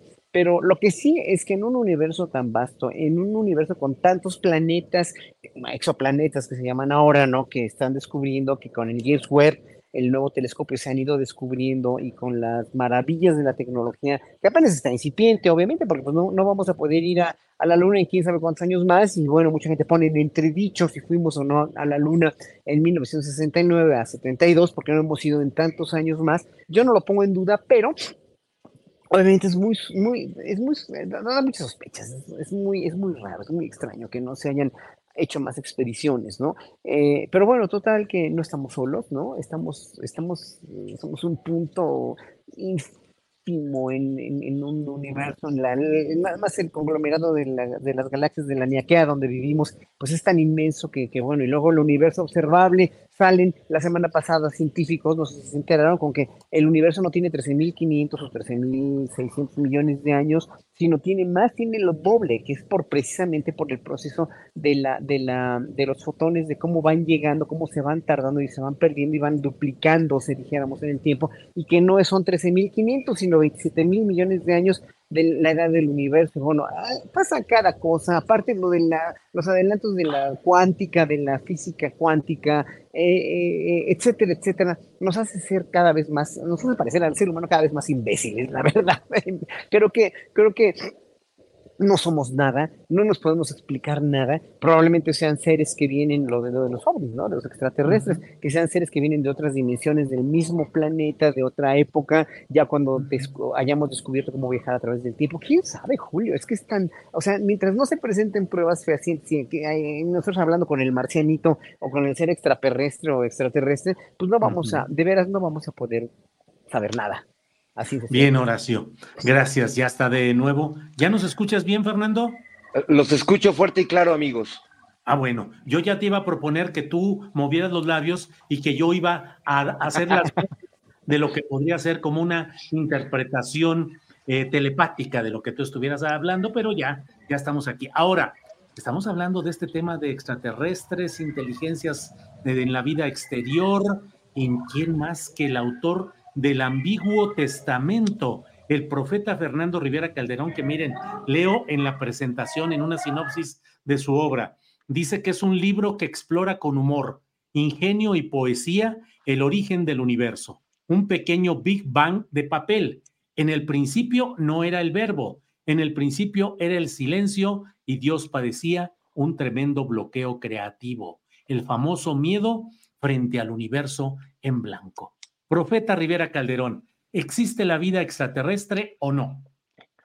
Bueno, yo, yo soy partidario de que, de que sí existe porque incluso he sido testigo presencial de algunos eventos. Uno en particular hace ya, ya por lo menos dos décadas en, la zona de Tepoztlán, una, una zona conocida desde muchos eh, ayeres por, por ser un sitio de, de apariciones extrañas o de eventos extraños en el cielo y vi claramente una esfera lumínica, como si fuera una, una esfera de mercurio iridiscente, brillando y descendiendo con una trayectoria no como de una caída de un meteorito o una centella o algo así, ni siquiera como un globo de Cantoya, sino con una trayectoria muy particular y aterrizó no muy lejos de donde estaba y la verdad es que sentí bastante temor siempre he, sido muy, eh, pues afecto a tratar de estudiar eso porque me gusta la ciencia y porque siempre me ha parecido muy,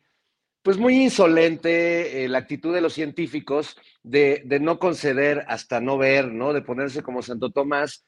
Eh, y bueno, dejar todo en manos de gente como Jaime Maussan, ¿no? Que pues tampoco tiene este, la seriedad que uno quisiera para tratar el tema, pero sí he logrado a lo largo de la vida platicar con muchas personas que han tenido algún tipo de avistamiento. Eh, puedo contarlo ahora porque ella ya no está en este plano, pero la, la hija de Diego Rivera, Guadalupe Rivera Marín, me contó que tuvo un avistamiento importante de también algunos, algunas especies de naves o esferas en el cielo que plasmó en una novela que escribió ya en sus últimos años. No recuerdo ahora el nombre, pero seguramente eh, la banda astillada lo, encontrará si le interesa. Eh, el mismo Pedro Ferri Santa Cruz me contó que alguna vez tuvo un, avistamiento también de unas luces en el cielo que se movían de manera extraña, aunque él lamentaba no haber tenido un encuentro un poco más, más concreto. Lo más cercano que tuvo él a, ver extraterrestres pues fue este, haber tenido a sus hijos, que pues sí salieron bastante marcianos, pero pues es, es lo que podría decir. Leí de niño un libro, una obra fundamental, mi querido Julio, que se llamaba Los ovnis y la arqueología de México, escrito por Pedro Ferri Santa Cruz y un cuate que se llamaba Cristian Ciruguet, que estaba re bueno porque trazaba unas coordenadas donde todas las pirámides pues hacían figuras que los alienígenas seguramente entenderán mejor que nosotros. Ya pues mira, ya hay aquí un montón de opiniones, pero ¿para qué discutimos nosotros si está ya Ana Francis Moore, lista para darnos su opinión. Ana Francis Moore está aquí, en la mesa del más allá. ¿Eh? ¿Cómo estás, Ana Francis? Bien, aquí con un ritmo de fondo, porque estoy en un restaurante, porque estoy en, una, en el aeropuerto, porque me voy a ir a Mérida para lo de las asambleas comunitarias de Morena. Entonces, con el ritmo del restaurante menos ruidoso que encontré, aquí estoy. Muy bien, Ana Francis, ¿qué opinas del tema de los extraterrestres? ¿Crees que hay vida extraterrestre? Híjole, ¿sabes que hace años que no pienso en eso? Creo que durante algún momento de mi vida lo pensé. Y luego con Jesús Rodríguez, este, hicieron, porque en esa pastorela no me tocó estar porque estaba yo con Tito Vasconcelos y entonces las otras tres reinas chulas hicieron esta pastorela con Jesús pero sí participé en la grabación de los videos porque cerca de Metepec, Puebla, hay un ovni que era un pinaco de una, de no sé dónde, y entonces, como ahí se suponía que había avistamientos y todo, entonces pues le pusieron unas patitas y es un, es un ovni que está ahí, arriba de un cerro, y entonces se decían un montón de cosas. Entonces pues nos pusimos unas caretas de marcianos, ahí grabamos unos videos muy tarados y nos reímos muchísimo. Y luego participamos con un grupo, o sea, era una especie como de señor, supongo que cobraba y así, este, que para guiarte en el asunto de la cultura de los ovnis de ahí. Y entonces fuimos todas con Jesús y, híjole, como exploración de campo para el show, pues. Jesús tenía esta particularidad de de pronto hacer unas exploraciones de campo de sabe tú dónde, ni sabe para qué, para aterrizarlos en los shows y era muy divertido. Y, era muy chistoso todo, Julio. Eh, toda la cultura, digamos, alrededor de, ¿podría aparecer un ovni ahorita?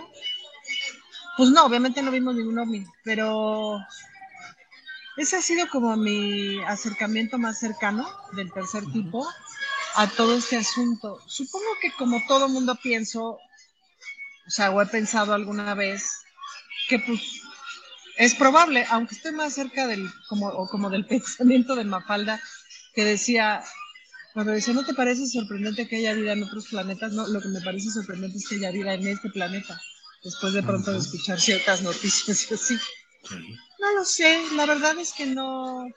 Y luego, el asunto con Estados Unidos, su política y su narrativa en la política o su política en la narrativa visual, en las historias, etcétera, pues es que ya es como Pedro y el Lobo. ¿Qué les crees? Pues no.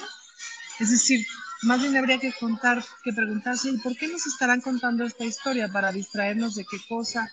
¿O para llevarnos a pensar qué cosa? ¿O para construir un siguiente fin del mundo? Todo es posible de pronto todo es posible ahorita en este momento con la inteligencia artificial, con estas instituciones este, de ese imperio en específico que construyen tanta ficción y tal. O sea, saber. Pues sí. Mientras tanto te puedo poner mis ojos de marciano. A ver, los ojos de marciano, ¿cómo son? No, no sé si, no sé si, ¿no? No Ahí se ven los funcionan. Ojos de marciano. Bueno, muy bien, Ana Francis. Horacio Franco, ¿qué tanto estamos ya a expensas de realidades que no conocemos, de intencionalidades mediáticas que nos rebasan? Digo porque efectivamente eh, esta declaración de un militar en Estados Unidos que dice todo lo que ha generado todo este ruido, sobre los extraterrestres, pues finalmente no da ninguna evidencia. Claro que se supone que dado que él forma parte de esa élite militar, pues habría tenido un acceso a esos temas que él menciona, pero en el fondo y de manera estricta no hay ninguna prueba o evidencia más que la palabra que él dice. Y sin embargo, bueno, pues ha generado todo el ruido. ¿Qué tanto estamos hoy ya expuestos a este tipo de construcciones artificiales, mediáticas intencionales que nos despegan de la realidad o de los problemas más acuciosos. Horacio.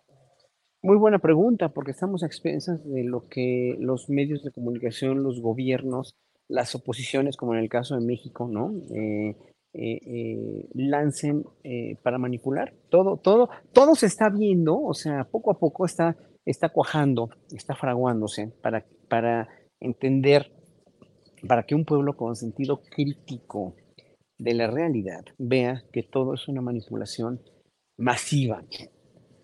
Por películas, por declaraciones como esta, sin pruebas, ¿no? Por especulaciones o por levantar mentiras y falsos, que siempre ha sido igual con los medios de comunicación. Digo, vemos guerras, vemos, vemos eh, toda la, la prensa nazi, sí, Sí, y desde antes, desde el siglo XVII, desde el siglo XVIII, desde antes, desde que se inventa la imprenta, pues, ¿no?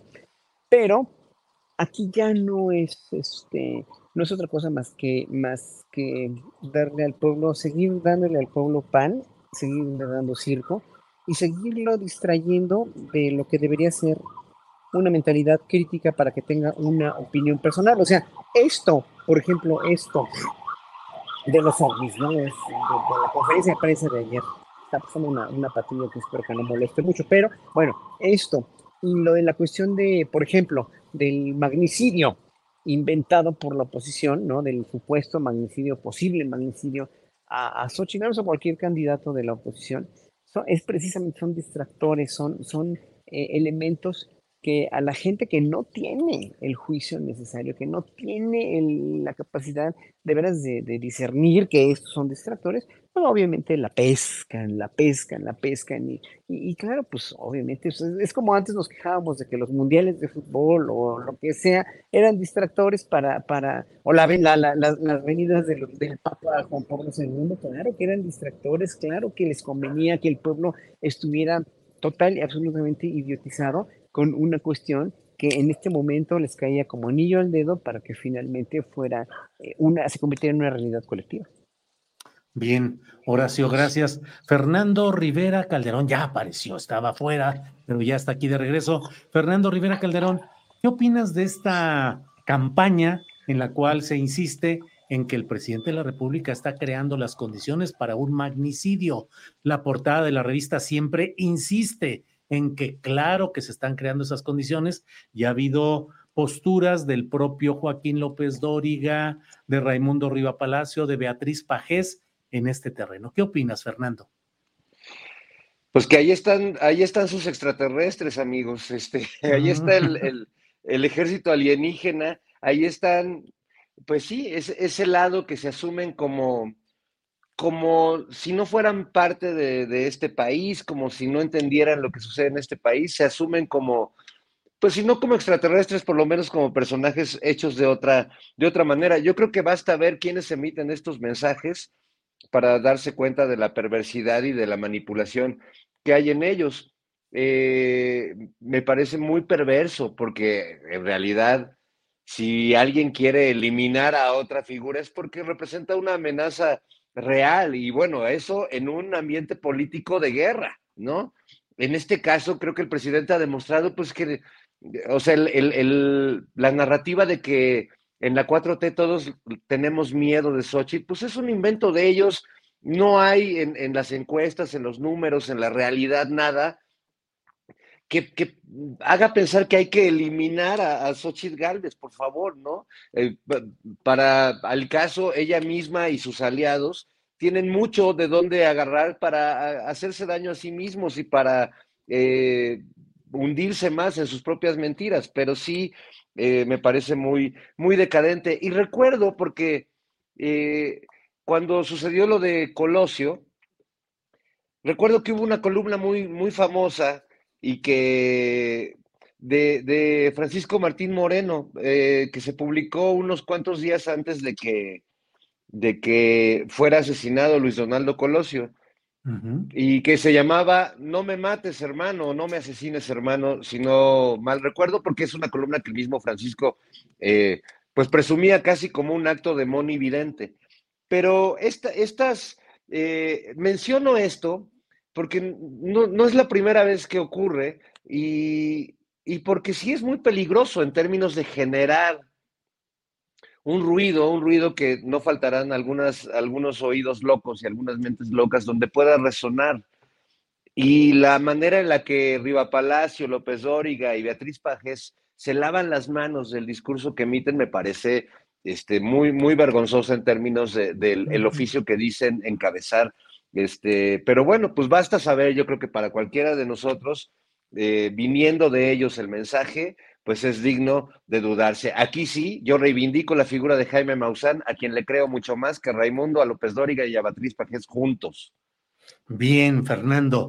Em, Ana Francis, antes de que entremos a temas tan profundos y peliagudos como los que nos convocan en esta ocasión, ¿ya fuiste a ver la película Barbie?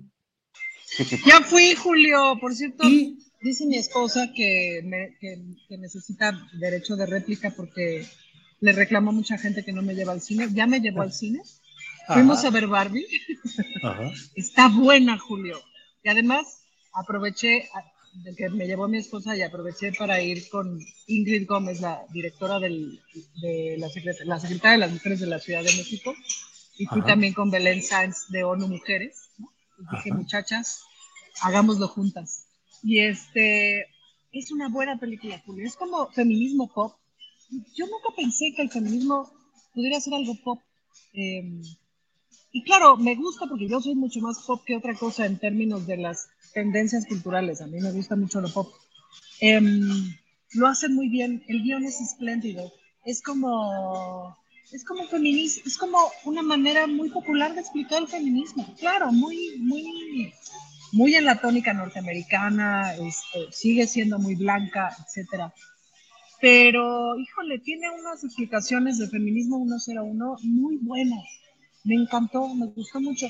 Y hubo algo que me está gustando mucho, que no sé si sirva, pero esta onda de que Barbie haya retomado el rosa, que yo no sé si debería yo sacar un meme que dijera yo defiendo a Barbie o algo así, porque eso me ha gustado mucho, como que recuperar el rosa. Eh, pero sí está buena, Julio. La verdad sí está buena. Vayan a verla porque es choqueante para nuestra generación que crecimos mucho con Barbies y que las Barbies no estaban cuestionadas, digamos, fueron cuestionadas después. Está padre, porque más la Barbie empieza siendo cuestionada, no se las spoileo, pero ¿no? Está padre, está bueno. Ahora, Ana Francis, ¿Qué reflexión te genera el hecho de que el conglomerado industrial cinematográfico invierta tanto dinero y haga una promoción eh, de una ideología específica en estos momentos? ¿Qué busca el gran capital al promover y lanzar un mensaje así? Esa es la gran pregunta, ¿no? Eh, ahora sí que qué mañas traen detrás. Supongo que hay una parte que es que, digamos, de alguna manera no se puede resistir, es decir, el feminismo se ha hecho popular, se ha hecho masivo. Entonces, creo que hay una cosa detrás que es incluirlo para disolverlo o incluirlo para disolverlo en este mismo sistema económico. Es decir, se critican muchas cosas que tienen que ver con el patriarcado, pero jamás se toca el modelo económico, que es lo que critican pues ya los feminismos más serios los feminismos latinoamericanos, etcétera. Entonces, nada más es eso, es decir, se explican muchas cosas de las diferencias de género, pero no se toca para nada el tema, el tema del modelo económico, de la desigualdad social, etcétera. Entonces, creo que hay una suerte de hablemos de esto, como se ha hablado de la diversidad sexual, es decir, o como se ha hablado de las diferencias o de los distintos colores de la piel, como se ha hablado del racismo, etcétera, mientras no hablamos de clasismo, mientras no hablamos de diferencias económicas, todo está en paz. Bien, Ana Francis. Horacio, ahora sí entrando a los temas peliagudos y profundos, ¿qué opinas de la salida de cuadro del GIEI con su último informe y con el señalamiento de que las secretarías de la Defensa Nacional y de la Marina no han proporcionado la información suficiente y han mantenido una opacidad eh, notable en puntos clave que permitirían esclarecer eh, el tema de los estudiantes de Ayotzinapa desaparecidos en Iguala Guerrero. ¿Qué opinas? Es muy, muy delicado, pero primero déjame complementar algo de lo de la, del magnicidio, ¿eh? porque estuve revisando ayer y lo quería comentar rapidísimamente ahorita. Eh, en la marcha de, por el INE, cuando Beatriz Páez fue oradora, ya había mencionado esto en noviembre o diciembre del año pasado. No sé si se acuerdan de esa marcha, cuando fue, cuando le tocó. Bueno, ok, ¿qué demuestra esto? Que otra vez, cuando, cuando siempre saca esta portada del magnicidio y retoman, o más bien sincronizan Riva Palacio y todos los demás que anunciaron esto, sí, demuestra un lado sincronizado ¿eh? de algo que se quiere, que se, que se planeó. Porque, ¿Por qué él no hizo eco en ese noviembre de, del, año pasado, ¿no? cuando la marcha? Que lo dijo Beatriz Pajés y eso es una, una, cuestión muy seria. Pero ahora que sacan la portada siempre y, y retoman los demás, es un lado sincronizado y, ahí demuestra precisamente el, el, la cuestión de, de, un complot, dijéramos, ¿no? Para, para viralizar esta idea. Y de lo del que me preguntabas de, de lo del ejército, ¿no? A ver, hay que ver, poner en, una, en, en dos columnas los logros de este sexenio, que son los militares detenidos, los policías detenidos, el trabajo que ha hecho encima, bueno, las, la terrible salida del, del anterior este, fiscal para este caso. It's that time of the year. Your vacation is coming up. You can already hear the beach waves, feel the warm breeze, relax, and think about work. You really, really want it all to work out while you're away.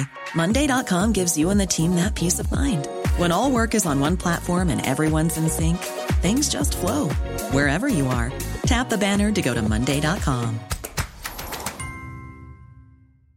Many of us have those stubborn pounds that seem impossible to lose, no matter how good we eat or how hard we work out. My solution is PlushCare. PlushCare is a leading telehealth provider with doctors who are there for you day and night to partner with you in your weight loss journey. They can prescribe FDA-approved weight loss medications like Wagovi and Zepbound for those who qualify. Plus, they accept most insurance plans. To get started, visit plushcare.com slash weight loss. That's plushcare.com slash weight loss. Inclusión del nuevo. O sea, todas estas cuestiones que, que, en un momento dado han ayudado, dijéramos, a ventilar, lo, lo cual no sería, bueno, Murillo Karam en la, en la cárcel también, o sea, el derrumbamiento de la verdad histórica. Estas son cosas muy, muy buenas. ¿Cuál es lo que no, lo que, lo que estamos cuestionando, lo que, lo que nos, nos empezó a erizar la piel o los pelos a todos? Pues es lo de hoy. Lo que le pregunta el periodista Nayarita al presidente y lo que el presidente, más bien le preguntó a los secretarios, ¿no? Y el presidente como comandante supremo de las Fuerzas Armadas, pues ya lo comentaste hace ratito, no lo voy a repetir, no lo voy a reiterar, pero a mí se me hace en realidad una cuestión muy, sí escabrosa, sí, pero ahorita lo menos que podría Andrés Manuel López Obrador como presidente sería eh, demostrar o debilidad o, incapacidad para que no la tiene, ¿eh? no es incapaz, porque lo volvió a decir hoy, esto se va a arreglar, porque es una promesa de campaña y yo estoy seguro, o sea, tengo confianza en que lo va a arreglar, lo van a arreglar, lo van a ventilar, pero ahorita en un momento dado ponerse del otro lado era muy arriesgado y sigue siendo muy arriesgado para cualquier presidente con la vulnerabilidad y con la debilidad, porque sí tenemos una figura presidencial muy fuerte como figura presidencial, pero no tiene, no tiene, no tiene injerencia en el poder judicial que cada vez está peor, el poder judicial no tiene injerencia en muchas cuestiones del legislativo porque no hay mayoría calificada, etcétera, etcétera, etcétera. Es un presidente jurídicamente muy débil, en realidad, jurídicamente y judicialmente muy débil. Entonces, echarse en contra del ejército cuando, cuando hay una serie de secrecías y de conductas que en las cuales yo nunca voy a estar de acuerdo con el ejército ni con, ni, o sea, como, como está ahorita personalmente, pero son sus usos y costumbres, sus reglamentos, sus eh, lineamientos que en un momento dado es muy, o sea, está, está, López Obrador en una línea muy delgada, podría estar, no que esté, podría estar López Obrador en una línea muy delgada entre quebrantar precisamente su relación buena y relación, no, no con los jefes del ejército, no con, no con los dos secretarios, sino con todo el ejército. Y, y será pueblo armado, será lo que quieran, pero obviamente es muy delicada, es una cuestión muy, muy delicada el ventilar estas cosas. Yo obviamente estoy total en, desacuerdo, en total desacuerdo con la, con la este, liberación de Cienfuegos, etcétera, etcétera.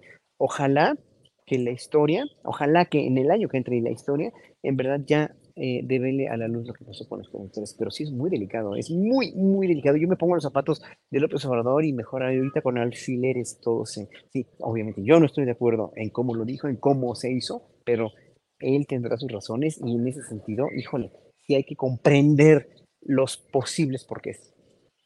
Bien, Horacio. Fernando Rivera Calderón, ¿qué opinas del tema GIEI, la postura, el señalamiento de la opacidad sistemática del ejército y la marina, además de otros factores eh, de fiscalías, policías, eh, pero eso y la respuesta hoy del presidente de la República al él decir no respondan los secretarios de Marina ni de la Defensa Nacional, sino yo porque soy el comandante supremo de las Fuerzas Armadas.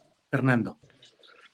Pues creo que es un tema que nos debería causar desazón a todos y, y la verdad una cierta impotencia, porque me queda claro que la postura que ha tenido el gobierno de, López Obrador ante el tema de, la masacre de, los jóvenes de Ayotzinapa, pues ha sido muy, fue muy diferente, tajantemente distinta a la política que tuvo el gobierno de Peña Nieto, por ejemplo, y toda la verdad histórica.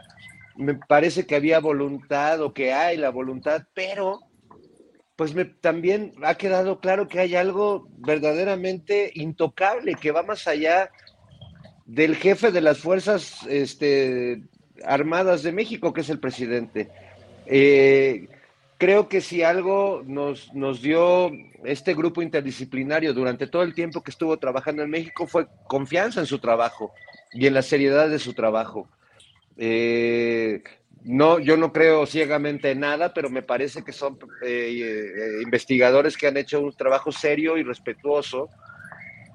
Y sí me deja una gran inquietud, desazón, incertidumbre e impotencia ver que probablemente no, vas, no vamos a terminar de resolver esto. No solo es estas declaraciones o esta conferencia que ha dado el GIEI como despedida, sino también pues, el episodio que vimos con Alejandro Encinas cuando presentó sus informes hace algunos meses. Es decir, ha habido varias señales de que, de que algo no está bien en el, en el fondo y que la cooperación que ha habido y que los hallazgos que tenemos siguen manteniendo algo oculto y eso, si para cualquier ciudadano como nosotros que observamos esto con, con tristeza, es, es algo terrible, para las familias, para los involucrados directos en, en esto, pues debe ser ya este, un pesar insondable, porque entonces si, si no se puede llegar a la verdad en el gobierno de López Obrador, que ha sido el único que ha estado dispuesto a abrir todo y no se abrió todo y sigue habiendo zonas oscuras para el ejército y para la marina y figuras de autoridad que se ponen por encima del presidente de la República, porque pues me parece que eso es de lo que está hablando el GIEI, de que hay poderes dentro del ejército y poderes dentro de la marina que se están poniendo por encima del poder del jefe supremo del ejército y de, las fuerzas armadas y eso eso como bien dice Horacio pues es muy muy preocupante no y va más allá del tema de los de los jóvenes de Ayotzinapa creo que afecta demasiados temas. Bien, Fernando. Ana Francis, ¿qué opinas de este tema? GIEI, informe, poderío militar frente a poderío civil. ¿Qué opinas, Ana Francis? Pues creo que coincido eh, con mis compañeros, es decir, lo que siento es desazón. Y vi todo lo que hizo el presidente justamente en la manera de la mañanera de tratar de explicar. Me pasa un poco con Fernando, es decir, yo confío en el que, lo que pasa es que también confío en el presidente. Em, pero no hay manera de que no sienta yo este desazón de no saber, de que haya cosas que no podremos saber, porque pienso igual que Fernando, es decir, si no es en este momento con este presidente que podríamos saber esas cosas, entonces ¿cuándo sí? Entonces, ¿cuándo vamos a empezar a saber la verdad sobre estas matanzas, sobre estas cosas? Y valoro mucho y aprecio mucho todo lo que se ha hecho, es decir, ver a un ex procurador en la cárcel por haber fabricado la, la verdad histórica no es menor y lo valoro un montón. Y me dio mucha esperanza este asunto de la carta con el primer ministro de Israel en función de lo que hay que averiguar todavía con, con Macerón, etcétera. Eso me da esperanza. Pero, ah, caray, cómo nos gustaría saber la verdad y cómo nos gustaría pues que caigan todos los que tienen que caer. Pero sí, sin duda, la gobernabilidad es mucho más compleja. Pues, ahí es donde confío en el presidente los cálculos que tiene que hacer para la gobernabilidad. Y seguro que se equivoca un montón de veces y que se ha equivocado un montón de veces y que no nos hemos enterado. Pero la, gobernabilidad es bien compleja. Pues, ¿sí? Em, y sí, pienso un poco lo mismo que Fernando, es decir, no solamente quién está arriba del comandante supremo de las Fuerzas Armadas, sino quién está arriba de este comandante supremo de las Fuerzas Armadas, que tiene pues el poder más legítimo que hemos visto vivos nosotros, pues, ¿no? O sea, ¿a, qué otro presidente, qué otro presidente ha tenido tanta legitimidad como este? ¿sí? Entonces, si este presidente que tiene toda esta legitimidad, todo este poder que le da esta legitimidad, todo este poder popular, aunque bien dice Horacio, tiene eh, al poder eh, judicial encima y en su contra, y el poder empresarial, buena parte del poder empresarial, etcétera, y el poder mediático, etcétera, eh, pues sí, siento, creo que, desazón. Y quisiera agregar, Julio, si me permites, una cosa con el asunto de, del posible magnicidio y todo. Yo la verdad es que pienso, híjole, si yo fuera Xochitl Galvez, estaría bien preocupada porque en la historia mexicana quienes han cometido esos magnicidios han sido los aliados, es decir, quienes han matado a los turistas han sido los turistas, ¿me explico? Y etcétera, etcétera. Quien mató a Colosio fue su propio partido. Entonces, que la estén poniendo ahí, caramba, pues qué feo se llevan, ¿no? No sé, yo estaría preocupada, o sea, de que sean capaces de generar una tragedia de ese tamaño. Me queda claro que no vendría del presidente, ¿no? Pero que fueran capaces de generar una tragedia de ese tamaño con tal de ganar, con tal de recuperar algo de poder, con tal de echarle este, tierra a Andrés Manuel, etcétera, me parece brutal y la verdad es que yo si fuera Xochitl Galvez estaría preocupada, pero por los de junto, no por los de enfrente. Bien, gracias Ana Francis. Horacio Franco, eh, ha habido ya una serie de cambios y mm. modificaciones. El INE ha lanzado lineamientos generales sobre las campañas electorales en curso que ahora se llaman eh, anteprecampañas y los aspirantes ahora se llaman personas inscritas y se pretende dar una nueva legalidad a todo esto. Eh, Horacio, vas, eh, ¿cuál es tu lectura de este momento en cuanto a esas personas inscritas o aspirantes? ¿Cómo vas viendo el movimiento? ¿Crece la figura de Xochitl Galvez? Eh, ¿Los aspirantes de Morena, cómo los percibes? ¿Cómo ves todo este movimiento de aspirantes a coordinaciones que luego serían candidaturas presidenciales, Horacio? Bueno, yo siempre he estado, he pensado que estos demasiado temprano, ¿no? Todo desde el año pasado. Yo, yo lo dije aquí en este programa y en otros. Se me hace que todo este, este anticipar es antinatural, es forzado, es... No, no, no nos está ayudando en nada y no le está ayudando nada a nadie, ni a la oposición ni a Morena. Pero ya está, o sea, no, no, es, no es daño, pero la circunstancia hecha está, ¿no? Y ya, lo que, lo que, lo que más, ahorita vinieron a tocar aquí a la casa, todos ustedes, eh, alguien de parte de Marcelo Ebrard con impresos, ¿no? Nada más para dar a conocer a Marcelo, etcétera, etcétera. Bueno, e, eso es lo que no me gusta, los espectaculares, los impresos, los, ok, lo que sea. Yo creo que, yo creo que, no sé, no sé, no sé, no sé, no, me gusta, se me hace muy anticipado. Respeto y obviamente estoy con la, con la eh, convencido que la 4T es la única salida para el siguiente y tal vez el siguiente sexenio, depende cómo siga todo, ¿no? Porque ahorita la oposición está muy debilitada y la misma Xochitl Galvez, aunque haga una campaña de cielos y maravillas y, y, este, y, bromas y acusaciones y todo, pues no va a lograr un capital político porque no lo tiene. Desde ahorita Morena tiene un capital político extraordinario y enorme que debe de cuidar. Eso es lo único que digo. No estoy de acuerdo. Qué bueno que sigan haciendo este, campañas ahorita o pre, pre, pre, pre, pre campañas, pero hay que tener cuidado, número uno, de que no se desgasten, que su discurso no se desgaste.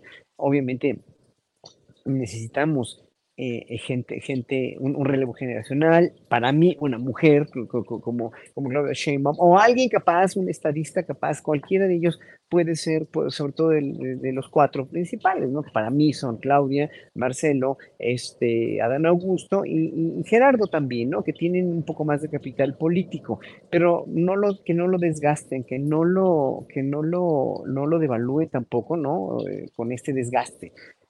Y entonces nada más, o sea, y bueno, Xochitl Galvez pobre porque no tiene, no tiene ese capital.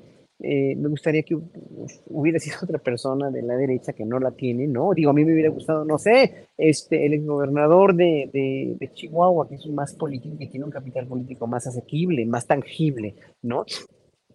¿Cómo se, se me fue el nombre del ex Javier Corral. Javier Corral, Javier Corral es un político bastante bueno, bueno incluso, incluso Damián Cepeda, pues, ¿no? que aunque es muy viperino a veces, es muy inteligente, es un político, son políticos que, bueno, pero sobre todo Corral, no sé por qué no recurren a gente como esta y no recurren, y, recurren a José o a, o a, este hombre Santiago Krill, que pues en verdad no tienen ese capital de credibilidad.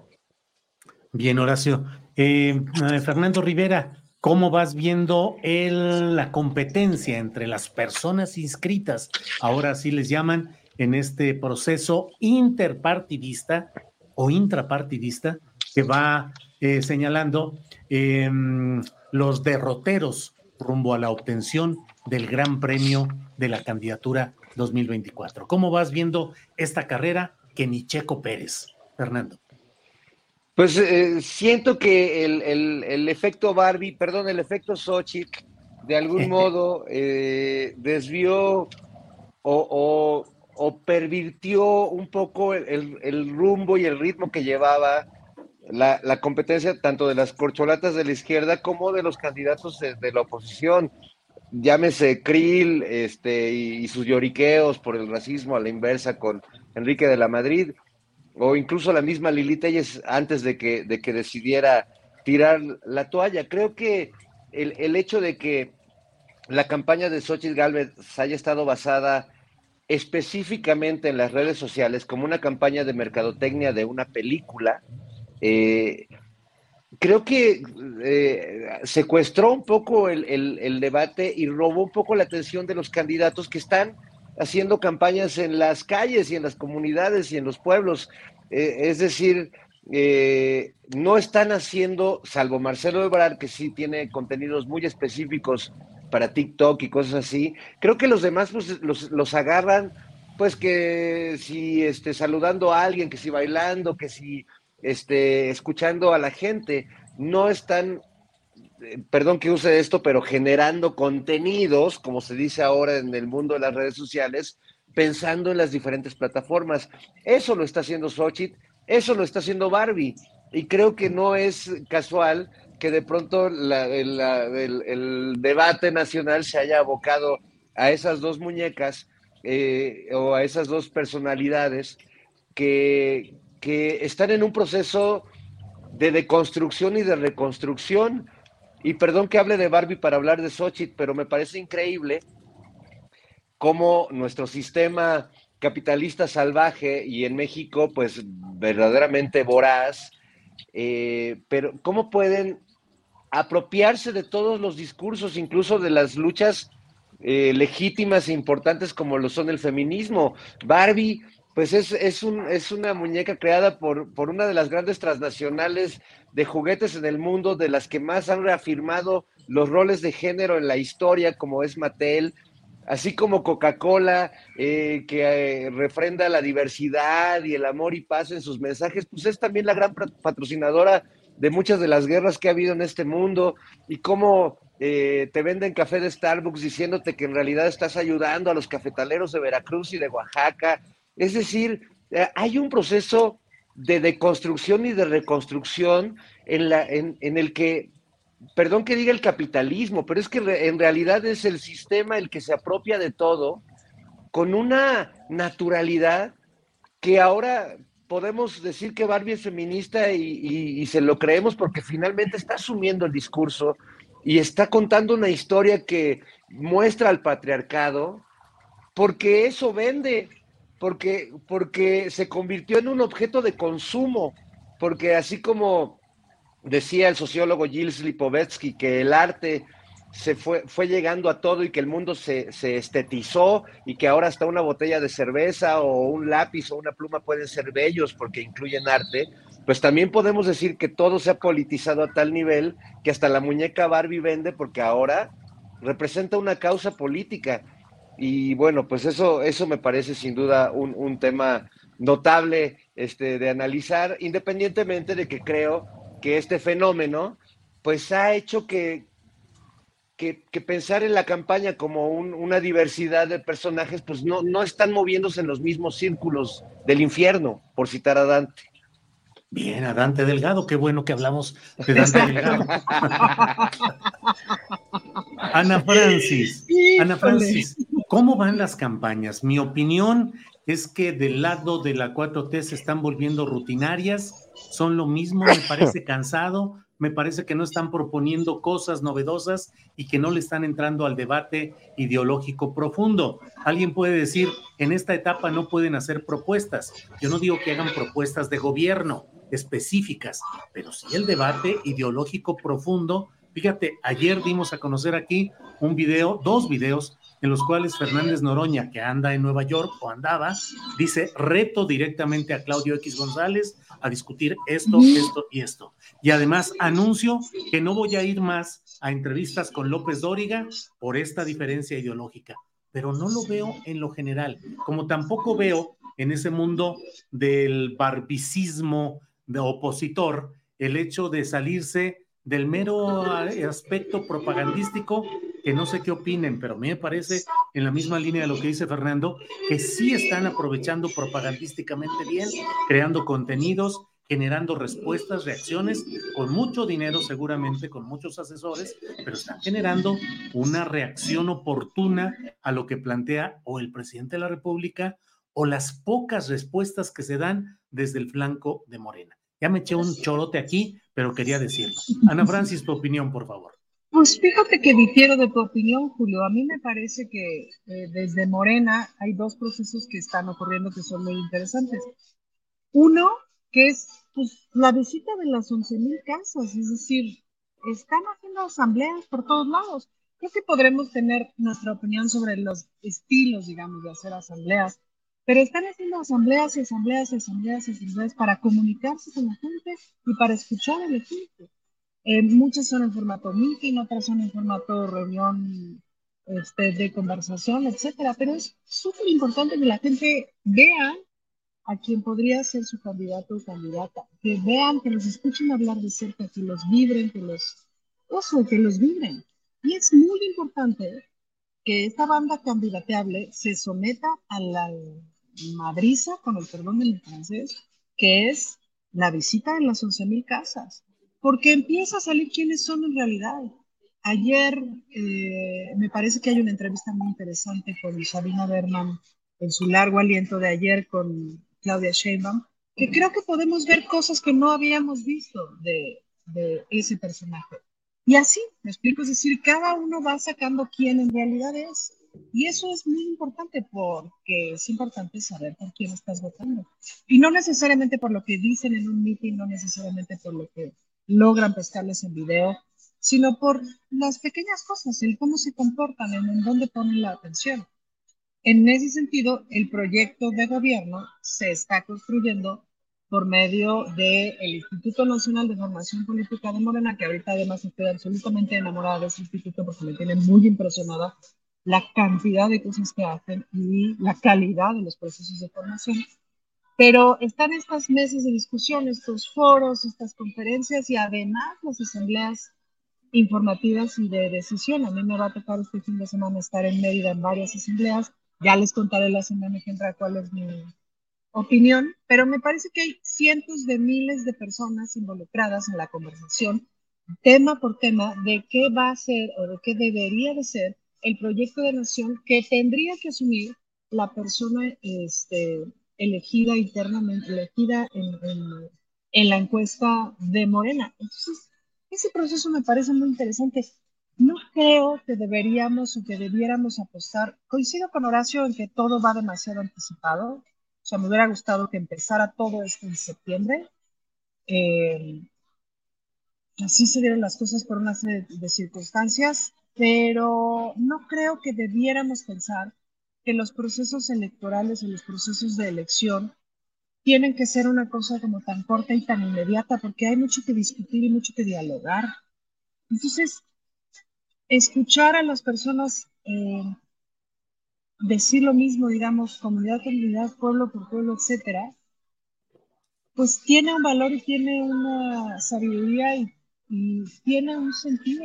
¿Cuántas veces ha dicho el presidente lo mismo? Millones de veces.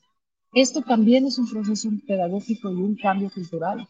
Y por el lado de la oposición, si bien me parece que están generando contenidos, este, mercadológicamente hablando, para las redes mucho mejores, o sea, mucho más, sí, que tienen punch, pues no están hablando con la gente. Nunca han hablado con la gente. No veo que vayan a hablar con la gente. Está bien, así es su onda. Están huecos, están vacíos, desde mi perspectiva, ahí no hay nada que hacer. Hasta la más inteligente está vacía. Bien, Ana Francis.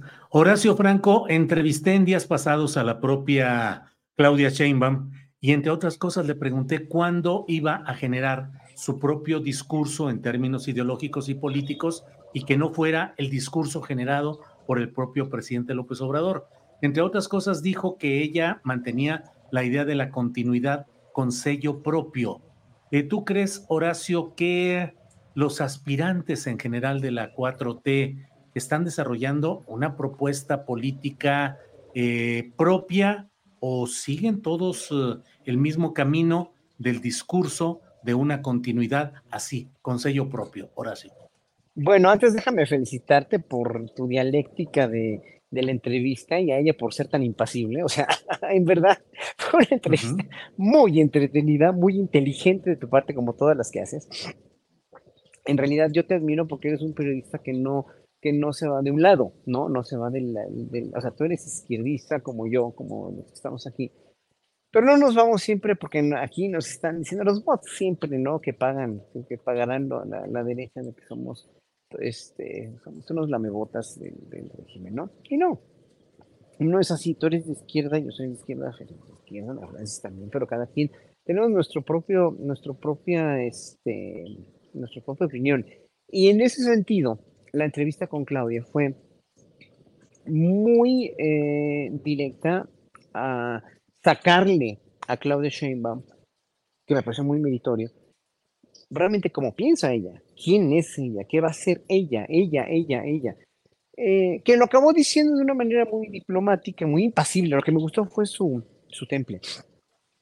No perdió la compostura y dijo, eh, resumidas cuentas, ha hecho mucho, ha logrado mucho como jefa de gobierno, tiene una carrera científica, una carrera próvida y sólida como política, una carrera desde los comienzos, desde sus comienzos en la izquierda, bla, bla, bla. Ya, ya lo sabemos, ya, ya sabemos quién es Claudia Sheinbaum, pero, pero eh, en realidad yo lo que veo aquí es que la figura de López, de López Abrumador, ahora sí que López Abrumador, es muy abrumadora, la de López Obrador es enormemente abrumadora para cualquiera que vaya a sucederlo. De, de, la izquierda, obviamente, y muchísimo más de la derecha, obviamente, si es que la derecha tuviera alguna oportunidad de ganar la elección presidencial, que sabemos que no. Pero aquel que se ponga en, los, en el lugar de López Obrador, no se lo va a poder quitar de encima en muchos años, quizás en todo su sexenio, aunque gobierne con su sello personal. ¿Por qué? Porque, porque López Obrador fue el instigador, el instaurador, el reformador de, este, de la historia contemporánea mexicana desde 2018 para acá, antes, pero bueno, sabemos que desde que es presidente ha hecho logros que ningún otro mandatario hizo antes, ¿no? Aunque digan que aunque lo traten de tapar, eh, aunque no lo difunden los medios eh, de comunicación. Pero eso nosotros lo sabemos, lo, sabe, lo saben ellos también, pero el hecho de reconocerlo sería reconocer que su pobre, miserable trayectoria pues no sirvió para nada, ¿no? O sea, o nada más para enriquecerse a ellos. Entonces, eh, yo creo que yo creo que el que gane, la, la, sea Sheinbaum, o sea, sea cualquiera, ¿no? Va a tener que, que cargar, dijéramos, con, con todo lo anterior, con el sexenio anterior, que es bastante sustancia, sustancioso, bastante significativo, y va a tener que hacer un trabajo de continuación con su propio sello personal. No les va a quedar otra, o sea, porque López Obrador va a salir diario a la, o sea, diario a la práctica, y van a tener que seguir haciendo mañaneras para que el pueblo siga confiando en esa, en esa transparencia gubernamental, en ese diálogo circular y en esa información que, que nos es indispensable a muchos para poder tener una opinión y dictar la, la, agenda para todos, ¿eh? para la oposición y para, o sea, ¿quién sacó del closet el, a Xochitl, a, a, este, a, ¿cómo se llama? decir, este, Aristóteles, no, al de, al de la Benito Juárez como jefe de gobierno, ¿quién ha, quién ha puesto sobre la mesa cosas tan importantes como, bueno, todo, todo, todo, o sea, López Obrador es todo en esta vida política, es una figura muy fuerte y sin embargo es una figura muy débil jurídicamente, ¿no? O sea, por eso tenemos que ver las siguientes elecciones que tenga Morena realmente, y sí lo digo así, para poder tener una cuestión utilitaria políticamente hablando, para que el poder, la reforma judicial, la reforma electoral y todas las reformas que no pudieron pasar por estas elecciones tan desafortunadas del 21, donde no tuvieron mayoría calificada como, como, como partido mayoritario, pues se hagan y no sea, más, no sea tan difícil para el próximo presidente. ¿A qué te refieres, Horacio? ¿A un voto colectivo, a voto general pues por las candidaturas de Moreno? Es que si queremos reformas judiciales que no cuesten tanto, que no se nos pase la mitad de un sexenio tratando de un estilo y afloja con la oposición, porque la oposición no va a cambiar la oposición van a seguir igual de aliados, igual de ardidos, igual de enojados, además, si gana Morena. La presidencia, pero realmente es necesaria una, una, mayoría calificada con las alianzas contra natura con las cuales no estamos de acuerdo, ¿no? O sea, ayer cuando defendió también el presidente Gautemo Blanco, señor, tráigame tierra también, por favor, no, perdón, perdón, pero no, por ahí no va la cosa, señor presidente, no estoy de acuerdo por muchas razones, ¿no? Y las, las conocemos mucho, las conocemos, las conoce el pueblo de Morelos, pero en un momento dado, si no muestras unidad, si empiezas a sacar tus propias preferencias y a, denostar a los demás, aunque estén de tu lado, ya, ya, ya, ya, perdiste mucho. Sobre todo en estos tiempos políticos donde una cosa es de un color y otra cosa es de otro. Así es. Bien, gracias Horacio. Fernando Rivera Calderón, ¿qué opinas de esta eh, propuesta que ya empieza a generalizarse de voto parejo por los candidatos de Morena, sean quienes sean? Eh, yo he comentado que la defensa ayer del presidente López Obrador a Cuauhtémoc Blanco obedece a las exploraciones que hay de que quieren meterlo a la Ciudad de México como candidato a algo, senador, diputado federal, diputado local o alcalde para potenciar el voto de Morena en la capital del país. ¿Qué opinas del voto parejo en lo general, Fernando Rivera y personajes como los que he comentado? Bueno, primero hablo en lo particular de Cuauhtémoc Blanco, porque la verdad es que sí, este, pues es eh, una especie de mal necesario. Eh, a, mí, a mí no me disgusta la idea porque, como saben, yo escribí una novela donde Cuauhtémoc Blanco se vuelve presidente de México en el 2026. Entonces, esto abona a, a que yo venda más libros, pero sí creo que esa defensa que hace el presidente de Cuauhtémoc no se la merece Cuauhtémoc Blanco, porque efectivamente entre los gobernantes eh, que han llegado a través del voto de los morenistas es quizás de los que menos han hecho bien su trabajo y sobre los que caen mayores sospechas de actos de corrupción, de alianzas con el crimen organizado. En fin, eso en lo particular, hablando de Cuauhtémoc Blanco, que me parece realmente un político que no está a la altura del proyecto. Por otro lado, el voto parejo justo tiene que ver con el proyecto, no con, con, el, con los diferentes representantes de él que hay, que como en todos los proyectos políticos, pues hay de dulce, de chile y de manteca, eh, pero lo importante es el proyecto. Creo que no, eso no lo entiende la oposición, porque ellos piensan en López Obrador como el mesías, como nuestro Mesías, como que nos dicta lo que tenemos que pensar y hacer. Y no entienden que detrás de López Obrador hay un, hay un proyecto importante que pone por encima de todo eh, eh, acotar la desigualdad que hay en este país y poner primero a los pobres. Para muchos es retórica, para muchos de nosotros es una medida urgente y un proyecto urgente en un país que lo está matando la desigualdad. Y es un proyecto que implica muchas cosas y que afecta muchos intereses y en el que estamos comprometidas muchas personas, no porque lo diga López Obrador, sino porque creemos que es el camino para que este país pueda, pueda transformarse. Eh, en ese sentido, yo también quisiera agregar, Julio, que eh, esto que le planteas a Claudia, y que creo que le plantean muchos, es imposible que suceda. O sea, es imposible que haya un candidato de los que están por parte de Morena pretendiendo la candidatura presidencial. Es imposible que repita lo que ha hecho Andrés Manuel López Obrador. O sea, no, no, no hay manera. sin duda, Claudia tiene el talento, la capacidad, la experiencia, la disciplina para poder hacer un gran gobierno siguiendo el proyecto que encabezó en su momento López Obrador o que encabeza en este momento López Obrador, pero no es un momento, no es un, no es un proyecto solo de López Obrador, es un proyecto de país, es un proyecto que involucra a la gente y que involucra sobre todo a los más desfavorecidos, a los más pobres. Entonces, no hay manera de copiarlo. Claudia va a tener su personalidad, igual que la tendrá Marcelo, que ya nos dijo que no va a incluir a Gatel, lo que me parece un, un marcaje este, que, que, nos deja muy claro de qué lado más la iguana, pero lo que sí te puedo asegurar, Julio, Ana y Horacio, es que en el 2060 el presidente de Morena va a seguir lucrando con la marca López Obrador. O sea, eh, López Obrador, su nombre, su figura, su leyenda, no, o sea, no van a salir de la mercadotecnia política y de la mercadotecnia electoral. Yo creo que mientras tengamos vida eh, y lo, lamento para los que les gordos. A lo mejor hacen una película de López Obrador en Disney. Claro, imagínate. Bien, pues no lo van a creer, pero en la intensidad de esta plática y de estos comentarios llega el momento de cortar para decirle a Canal 22, gracias por estar aquí, gracias, Bueno, seguimos adelante. Ana Francis Moore, es la una, son las dos de la tarde con 58 minutos. Postrecito de a minuto, por favor, ya se hambrita, de a minuto. Sí, postrecito de a minuto. Ya ni sé qué decir. Ya se agotó el eh, minuto. Ya, se agotó el minuto. no, oigan, les invito mucho a que se metan al canal del Instituto de Formación Política de Morena y vean todo lo del proyecto de Nación. El otro día hubo una conferencia en el tema de humanismo, educación este, ciencia, no sé qué, híjole, estuvo brillantísimo, están de mucha, mucha altura.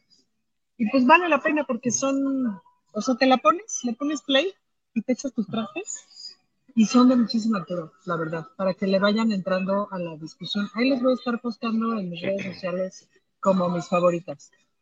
Bueno, órale, Ana Francis, muchas gracias. Horacio Franco, postrecito, por favor. Chun, churrun, chun, chun, tu micrófono, oración. Ya, es que lo habían desactivado, ya. Pero pues no se me ocurre así tan de bote pronto un postecito de un minuto, pero pues ahora sí que los tiempos políticos que se vienen van a estar tremendos. Este, y, bueno, nada más quería, quería decir también que me, me, entero cada vez de cosas por, por por algún magistrado ex, no, sigue siendo, sigue siendo un magistrado que ha sido de veras muy maltratado por su preferencia sexual, este, por, o sea, el, el, poder judicial en verdad está también bien viciado y bien amañado dentro de las entrañas del mismo poder judicial.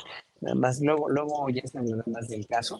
Ojalá que los pongan en la mañanera, pero sí así. Sí, es que, es que en todos, en todos lados hay homofobia, en todos lados hay transfobia, en todos lados hay esta este dejo de machismo todavía que no podemos librarnos de él así si no hay educación, educación, educación y más educación. Y miren lo que hace la Ciudad de Padres de Familia de León de, de ampararse en contra de los libros de texto que viene con una apertura mucho más, mucho más grande de lo que han tenido los libros de texto. Y, bueno, pues eh, evidentemente una, una parte de la sociedad va para atrás. Y claro, la autoderecha no va a tener chance el próximo sexenio, o sea, el próximo, en las próximas elecciones, que deberá seguir o quede el otro de Frena, el ex de Frena Gilberto Lozano, que para mí pues son igual de, peligrosos, ¿no? Pero, pero, pero ojalá que no crezca la ultraderecha en este caso, ¿no? Ojalá que, bueno, no, no, no tiene tanto riesgo, pero bueno, hasta ahí lo dejo porque son temas bastante, bastante, bastante escabrosos que hay que tratar. Y muy bien por lo de la exposición de los curas pederastas, que en verdad es, es algo que se debería también, o sea, es que ejército, iglesia y hasta las, pues sí, otras instituciones como la misma CEP en un momento dado pueden llegar a ser eh, tan herméticas y tan poco, tan poco eh, transigentes en mucho que, en mucho de, que, cambio podría, en un cambio que México necesita para ser un país más tolerante, más abierto, más incluyente, hasta más, no nada más feminista o, o, pro derechos de las minorías sexuales o lo que sea, sino más incluyente en todo y más hasta ecologista cuando verdaderamente defiendes al ser humano. Muy bien. Bien, Horacio. Fernando Rivera Calderón, postrecito, por favor. Bueno, un postrecito que tiene que ver con la música y con, primero, un homenaje a, la enorme Zainido Connor, que falleció esta semana, una gran cantante y compositora irlandesa, una activista, sin, yo creo que sin pretenderlo, una mujer con un corazón enorme, que fue de las primeras que denunciaron públicamente pues esta permisibilidad del Vaticano ante los casos de pederastia, el romper la fotografía del Papa Juan Pablo II en un programa en Saturday Night Live en Estados Unidos le costó un veto y, un reclamo generalizado de un montón de artistas, incluidos Madonna, John Pesci, eh, fue muy atacada, pero sí quiero destacar que fue una artista verdaderamente luminosa, Ana, Julio, Horacio, una verdadera, un corazón verdaderamente rebelde, encabronado con el mundo en el que le tocó vivir, que no se lo cayó y que en medio de ese enojo y de esa frustración eh, escribió obras tan importantes como su disco Universal Mother, donde habla de su maternidad, del tener a su hijo, que me parece que es uno de los discos o de las obras musicales más hermosas y entrañables de la década de los noventas. Y, y justamente, pues, poco más de un año de que su hijo murió, ese niño que inspiró ese, ese disco, ella pues, pues pierde la vida porque ya había declarado que la vida ya no tenía ningún sentido para ella, como, como suele ser para esos grandes corazones y esos grandes artistas. Así que yo aprovecho este espacio para recordarla, para invitar a, a la banda que no la conozca a escuchar su música. Y bueno, esta tarde, hoy hay un concierto gratuito en el Divino Narciso del Claustro de Sor Juana a las 7 de la noche del grupo Ampersand. Es un dueto maravilloso que conjunta la poesía, la música tradicional y la música electrónica. Allí en el claustro es entrada libre. Y yo ando hoy acá en Patolucas, en, eh, porque hoy, esta noche en Toluca, toca un querido y admirado músico argentino que se llama Mateo Sujatovich y su proyecto se llama Conociendo Rusia. Es un compositor increíble, ha hecho duetos con Fito Páez, este, tiene toda esta energía del rock argentino. No sé exactamente el nombre del lugar, pero bueno, si investigan y andan por Toluca, este, allá acá nos encontraremos para, para brindar y escuchar buena música.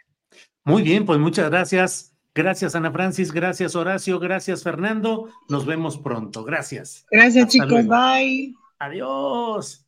Bien, son las 3 de la tarde con cuatro minutos. No se vaya porque tenemos las recomendaciones de fin de semana. Y vamos de inmediato con la recomendación correspondiente a María Hahnemann, que está aquí. Adelante, por favor. Julio, hola, ya último viernes este mes y pues los eventos y música siguen.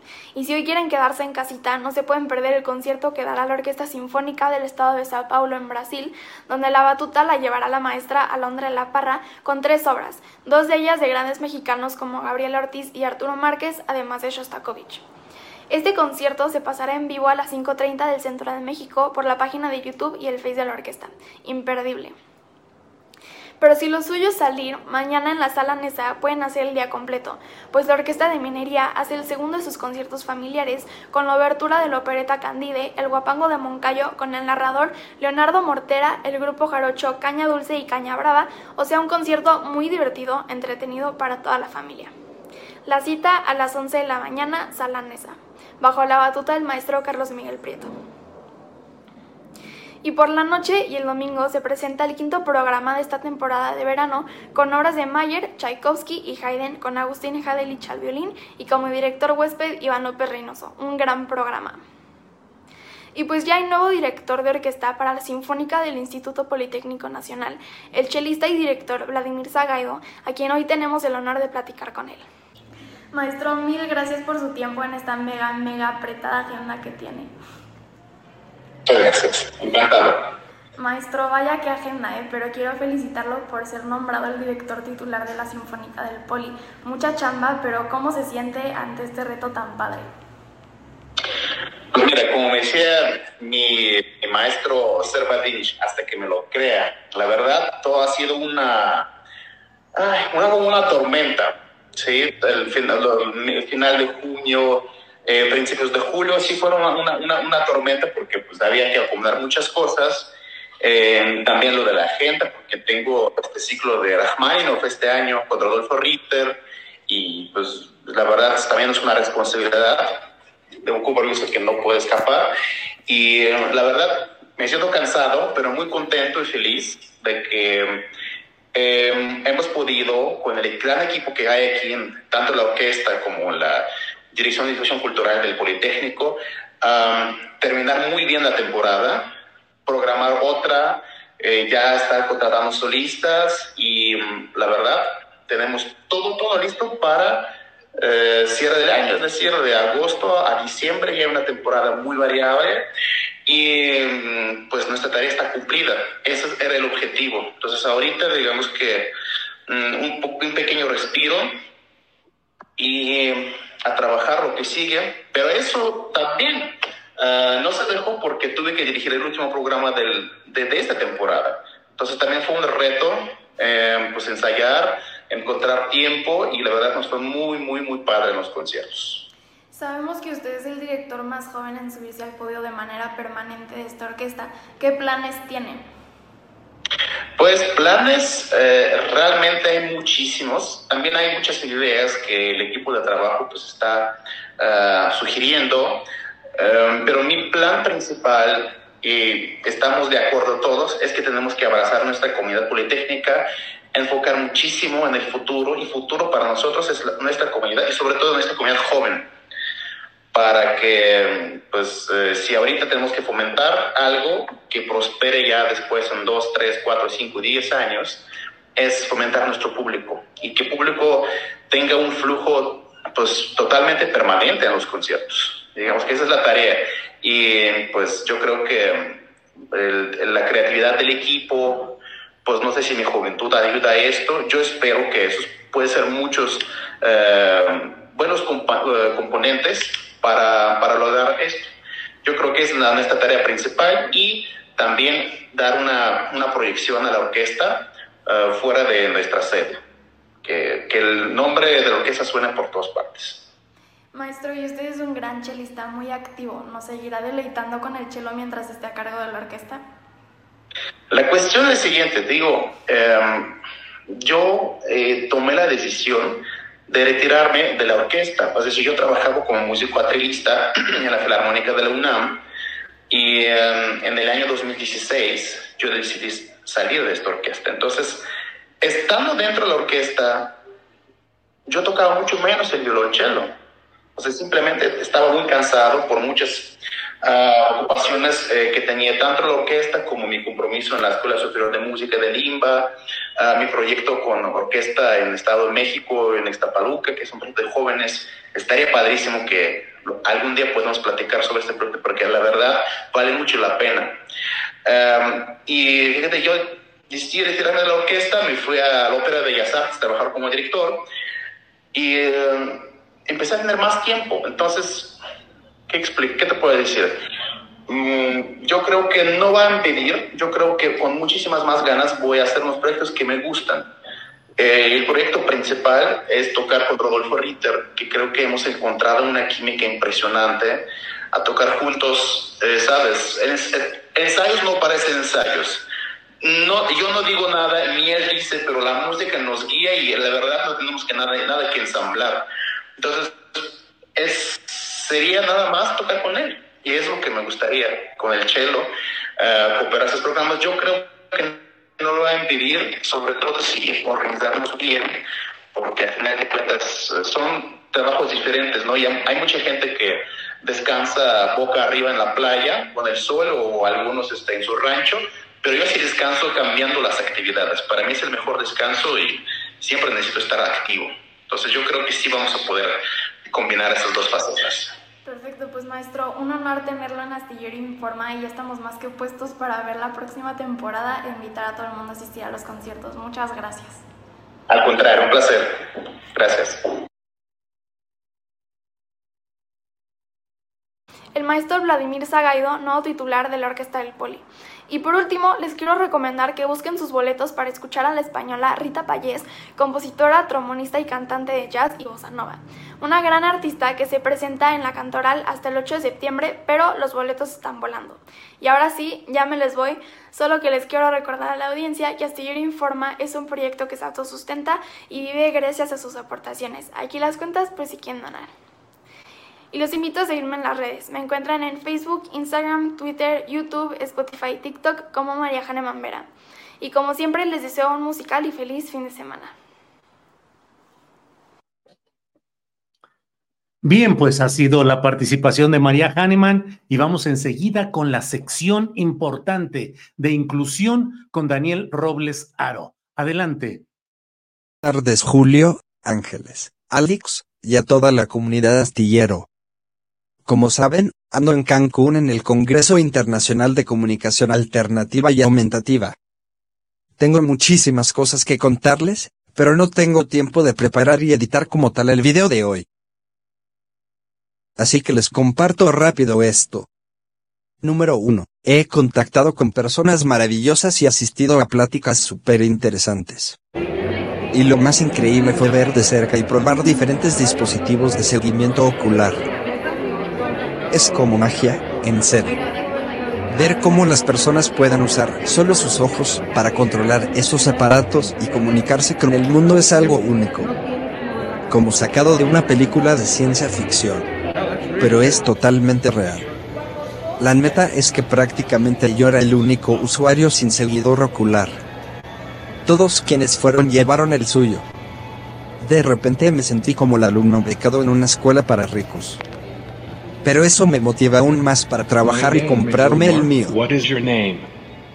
Ver a otros usuarios con parálisis cerebral como yo comunicándose a través de sus dispositivos, es tan inspirador que no saben.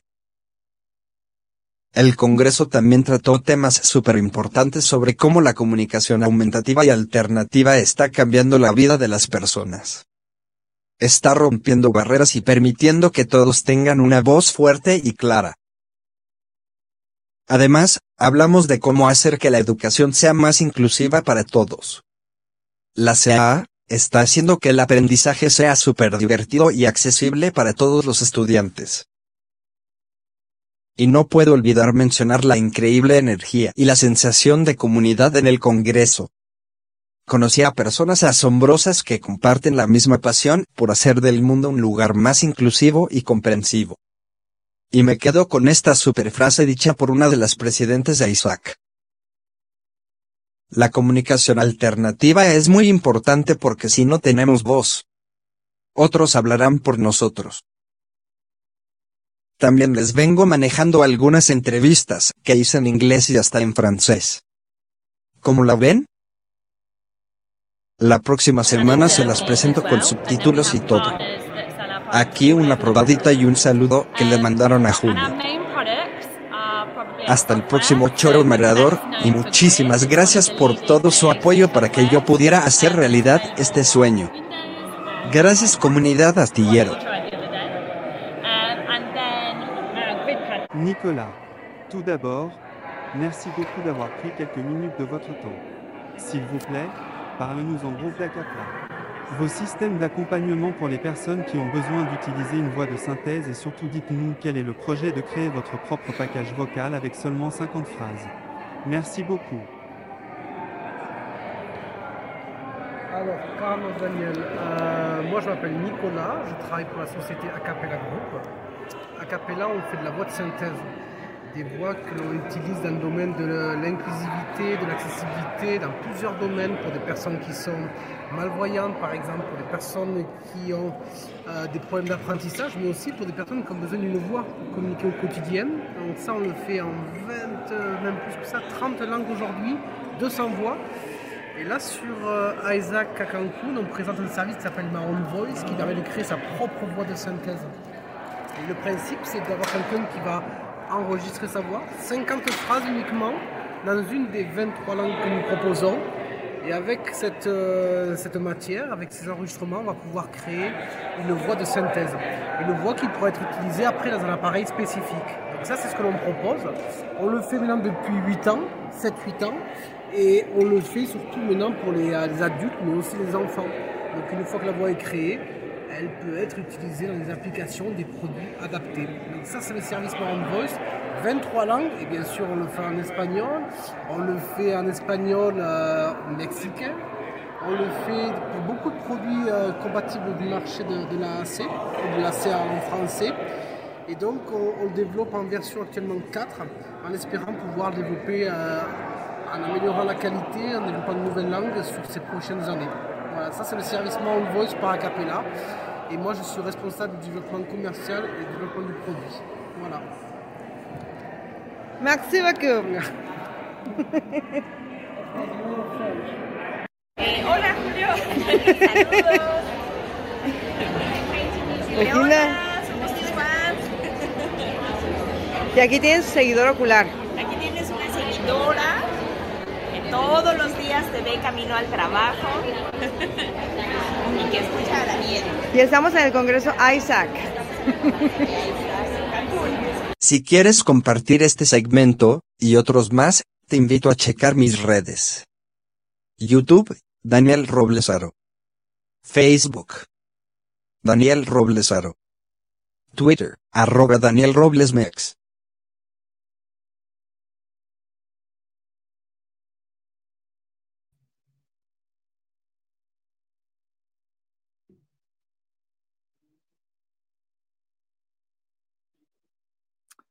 Bien, bien, ya estamos de regreso y vamos de inmediato con Jesús Taylor, cinéfilo, quien nos habla de películas, de series, de lo recomendable en estos fines de semana.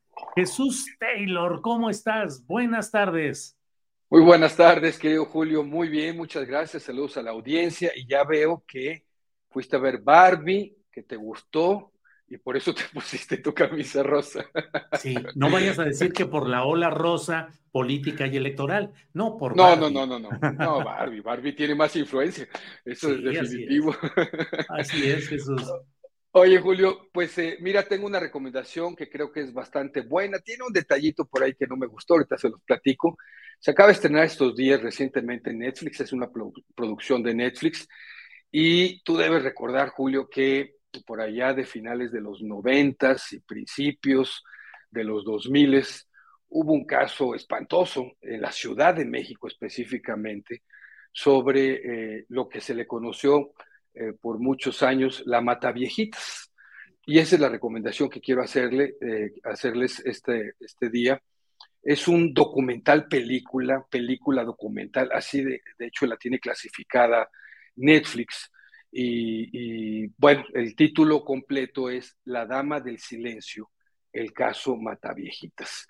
Ese tremendo momento que vivió la Ciudad de México eh, sobre esta mujer eh, que eh, pues es considerada una asesina serial y que pues mató a muchas, muchas mujeres de, de edad avanzada, de edad adulta, ya mayores, y pues me parece interesante varios, varios eh, aspectos que presenta este documental película, porque eh, pues tiene buenas entrevistas, o más bien a personajes que en aquel entonces eh, eran importantes en, en, la Procuración de Justicia en la Ciudad de México, como Bernardo Batis, como Renato Sales, tal vez tú los recuerdes bien, y otras participaciones ahí bien interesantes de periodistas, eh, entrevistas a personas que también estuvieron involucradas, eh, algunas por desgracia, en, estos sucesos.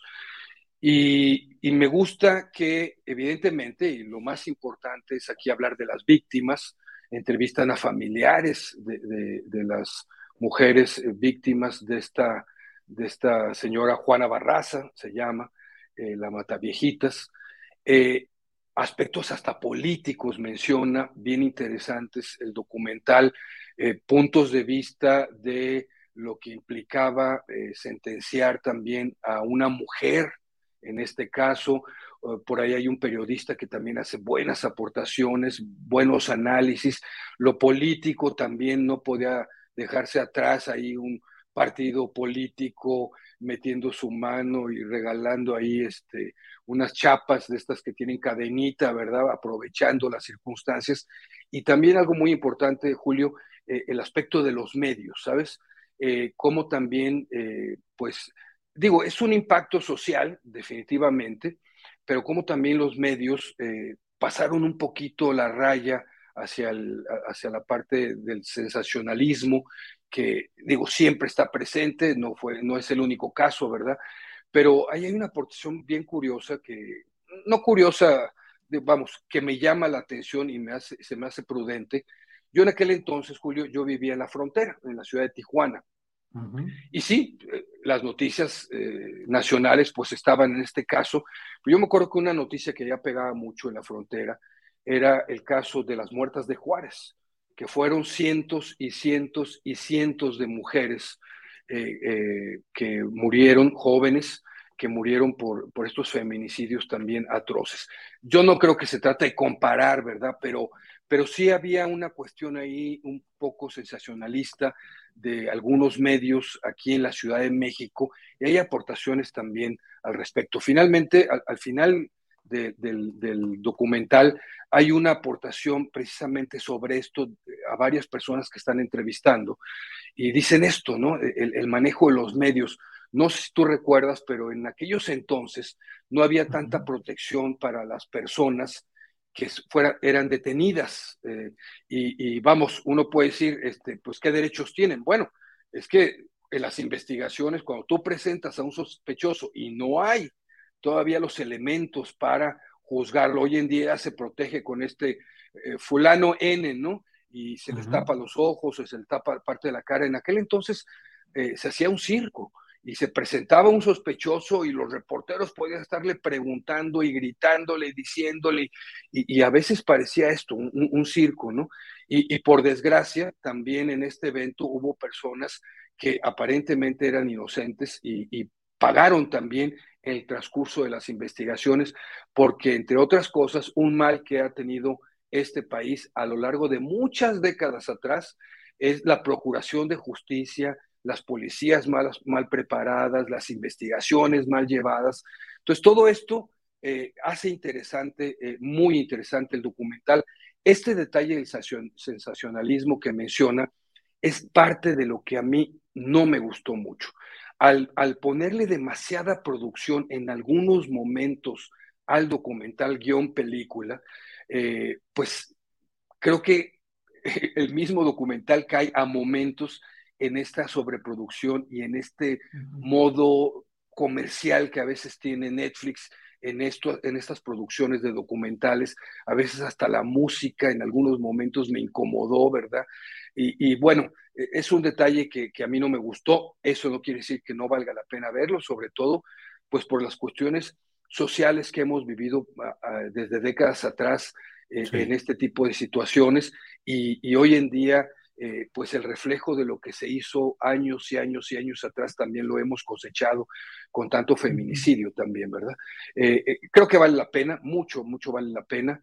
La Dama del Silencio, el caso Mataviejitas, van a ver al final por qué el título este de La Dama del Silencio y el caso de esta señora y de, y de las víctimas que sufrieron estos asesinatos. Esta es la recomendación, Bien. querido Julio, para ver esta semana en Netflix. Hoy les tengo otra recomendación en la noche, déjenme decirles, porque se trata algo que hago pocas veces de una serie de televisión, así que los uh -huh. invito a ver mi canal de YouTube, que es Taylor Jesús, hoy a las ocho y media.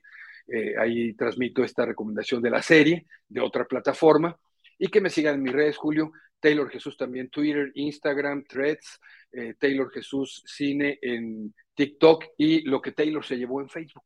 ¿Cómo la ves? Pues adelante con todas las eh, recomendaciones y toda la información de este tema. Jesús, nos vemos la semana que entra y por esta ocasión, muchas gracias, Jesús Taylor. Muchas gracias, un abrazo a todas y a todos. Sale, hasta luego.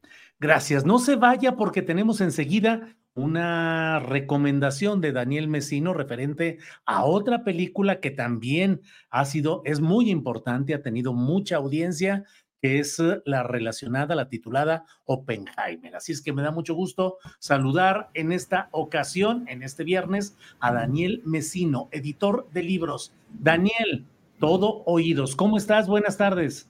Hola Julio, me da muchísimo gusto saludar a toda la comunidad eh, de Astillero, a todos los que nos ven por redes y pues antes que nada gracias por seguirme en las redes sociales de Twitter de Om Yoga Hoy y Abril Buenos, así como en el blog de los libros de los viernes blogspot donde todo lo que hablo contigo lo subo para que la gente no se le vaya.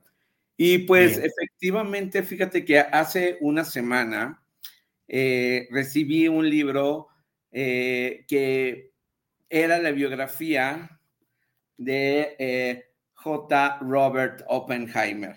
Te voy a ser sincero, yo no sabía que venía la película de Christopher Nolan, desconocía la importancia de este personaje en la historia de la física y cuando vi el, el, volumen, porque estamos hablando de 860 páginas, sí, sí, yo sí. dije, no, pues, este ejemplar va a pasar al rincón de mi librero en la sección de lecturas pendientes para cuando esté jubilado.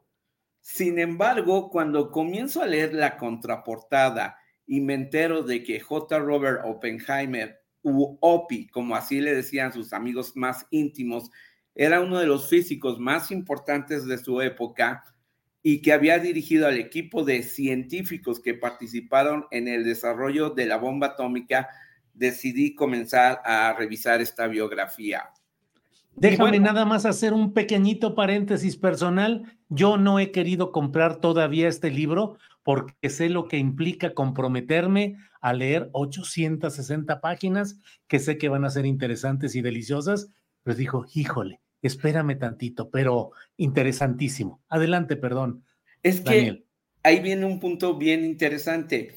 Este, este libro, eh, escrito por los historiadores especialistas en investigaciones eh, sobre el desarrollo de la energía atómica y, la guerra nuclear, que es Bird y Matthew Horta Sherwin, el triunfo y la tragedia de J. Robert Oppenheimer, conocido como El Prometeo Americano, es un libro escrito con gran maestría que te atrapa desde sus primeras páginas por su ritmo ágil y porque en verdad lo que tú dices es cierto. Eh, a pesar de tener una cantidad de datos, fechas y acontecimientos alrededor de la historia de Oppenheimer, eh, tú no te sientes abrumado. Además, esta, biografía fue galardonada con el premio Pulitzer de biografía y efectivamente, ya revisándolo ya con más calma, sí, eh, la película de Christopher Nolan se basa en este libro, que puede ser un thriller cautivador, pero también aterrador. Más de 30 años tardaron los autores, 30 años, Julio, en, en esta investigación que revalúa la figura de Oppenheimer como uno de los físicos más importantes al narrar su historia desde su niñez hasta su esplendor de eh, debacle y luego pues otra vez al darle el lugar que se merece. Y entonces eh, los lectores que se acerquen a esta obra no conocerán solamente la vida del protagonista, sino que su testimonio es testigo de las intrigas, conjuras e historia de la época que, antecedió al final de la Segunda Guerra Mundial. Y es que aquí vienen eh, como él, siempre fue un niño genio desde el principio, un niño eh, atormentado, lleno de ansiedad, eh, y, cómo, y vas viendo cómo comienza a dar clases en Princeton, en Harvard, y desde los 13 años, vaya, era, se aficionó a, recolectar minerales, inclusive lo, lo, lo invitaron la Asociación de Mineralistas de la época y cuando se dan cuenta que era un niño de tres años se ríen, ¿no? pensaban que era una persona adulta. O sea, fue un genio siempre, un genio de estos locos, inestables. Y aquí es donde Bert y Turing consiguen el equilibrio perfecto entre el rigor académico y la lucidez en un libro esencial para conocer cómo ese 16 de julio de 1945 en el desierto de Nuevo México se detona en secreto la primera bomba atómica que generó el laboratorio armamentista que dirigía J. Eh, Robert Oppenheimer y de cual emerge el proyecto Manhattan. Ante el impacto destructivo y los antecedentes comunistas, porque fíjate que Oppenheimer era eh, cuando su familia llega a, Nueva York, sufrió mucho porque los judíos no eran bien, bien vistos y entonces él se comienza a formar en una escuela del pensamiento judío que proclamaba el bienestar eh, eh, común, inclusive él leyó El Capital del Mar de, de, Marx, perdón, y se hizo comunista, aunque nunca se afilió al partido, porque no estaba de acuerdo con lo de Stalin. Entonces, eh, y pues cuando él se da cuenta de lo que había construido y lo que había digamos, contribuido a desarrollar eh, y que estaba en riesgo, la, que la eh, era nuclear había iniciado poniendo en riesgo a la humanidad, es ahí cuando Oppenheimer comienza a luchar en contra del desarrollo de la bomba de hidrógeno y la guerra. Por esta postura comienza a sufrir una campaña de desprestigio, de esas que no la sabemos hoy perfectamente, acusado de comunista, eh, en la era de McCarthy de los Estados Unidos, perseguido por el FBI, acusado de espía de la Unión Soviética, de apoyar al gobierno chino y fue obligado a cortar toda relación con el gobierno estadounidense cuando era un personaje de los más brillantes de la sociedad. Y su vida privada, evidentemente, fue arrastrada a la misma humillación.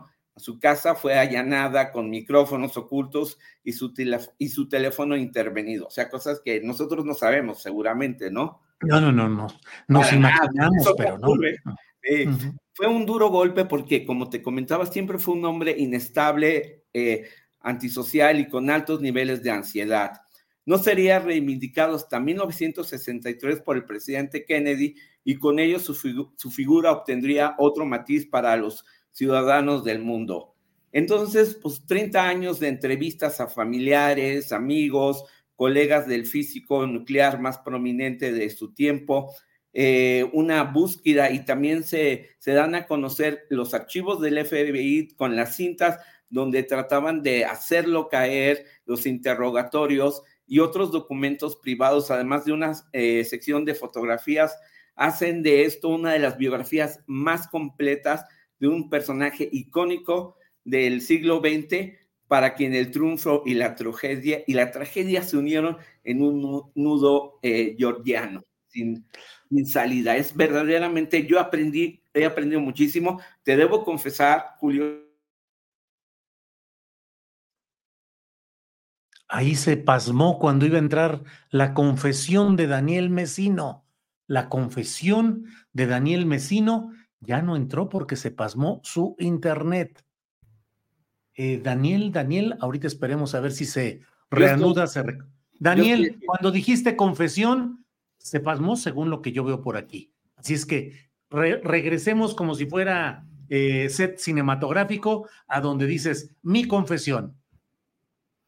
Ah, sí, que mi confesión es de que todavía no la termino porque son demasiadas páginas, pero es, o sea, es adictivo. La verdad es adictivo porque uno aprende cómo se movía en esa época, eh, cómo uno podía entrar a, Princeton, a eh, Harvard, a los centros de investigaciones, como por ejemplo Oppenheimer organizó una, esta villa en Nuevo México y que llegó a tener una microciudad para desarrollar la carrera armamentística eh, con una población de mil personas. En verdad es una mirada a, la, al final de las... De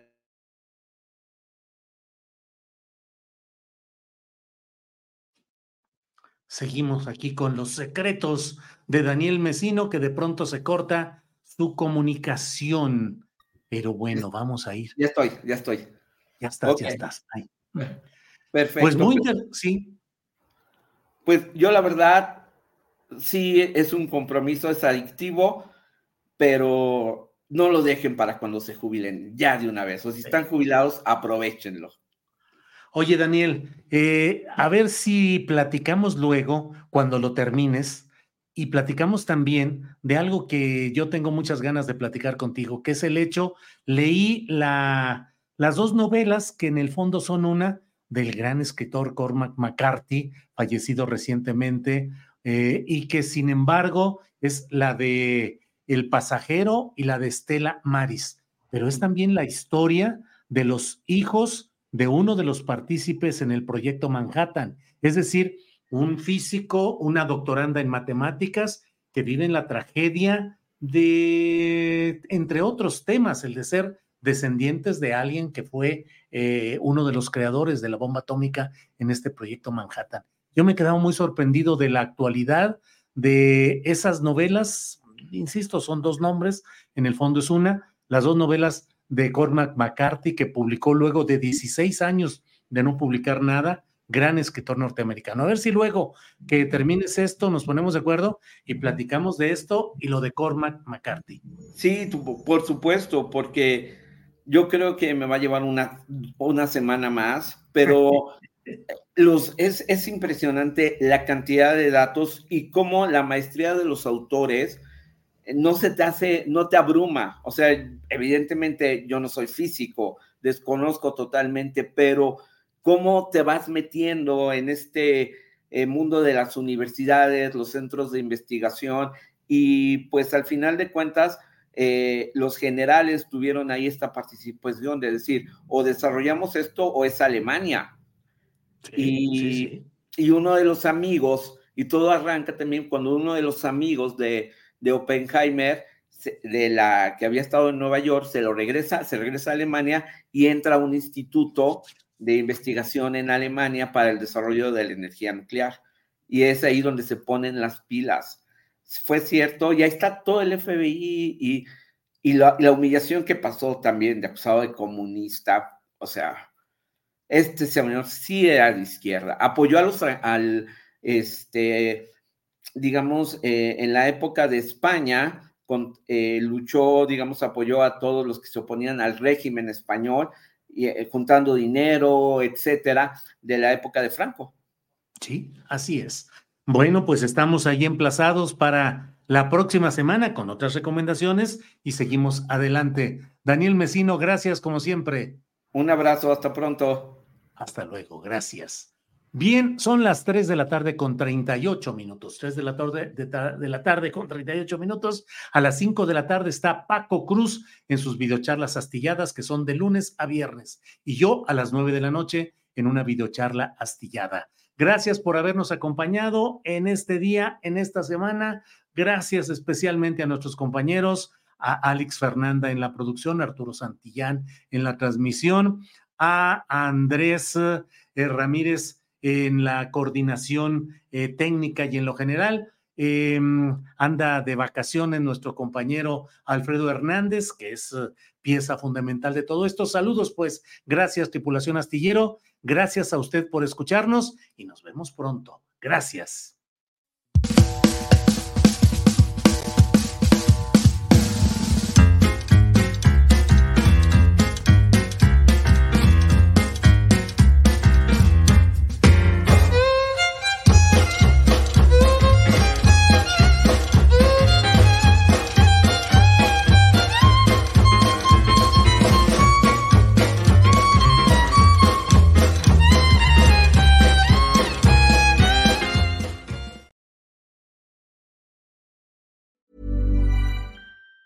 Even on a budget, quality is non-negotiable. That's why Quince is the place to score high-end essentials at 50 to 80% less than similar brands. Get your hands on buttery soft cashmere sweaters from just 60 bucks, Italian leather jackets, and so much more. And the best part about Quince, they exclusively partner with factories committed to safe, ethical, and responsible manufacturing. Elevate your style without the elevated price tag with Quince. Go to quince.com slash upgrade for free shipping and 365-day returns. When you make decisions for your company, you look for the no-brainers. And if you have a lot of mailing to do, stamps.com is the ultimate no-brainer. It streamlines your processes to make your business more efficient, which makes you less busy.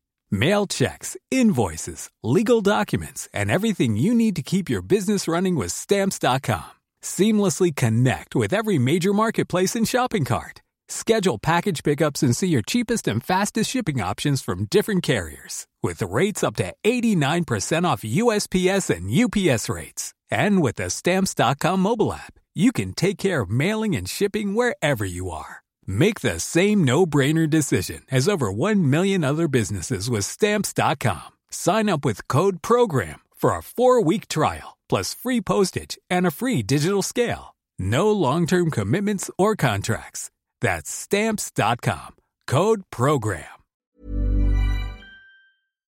Para que te enteres del próximo noticiero, suscríbete y dale follow en Apple, Spotify, Amazon Music, Google o donde sea que escuches podcast. Te invitamos a visitar nuestra página julioastillero.com.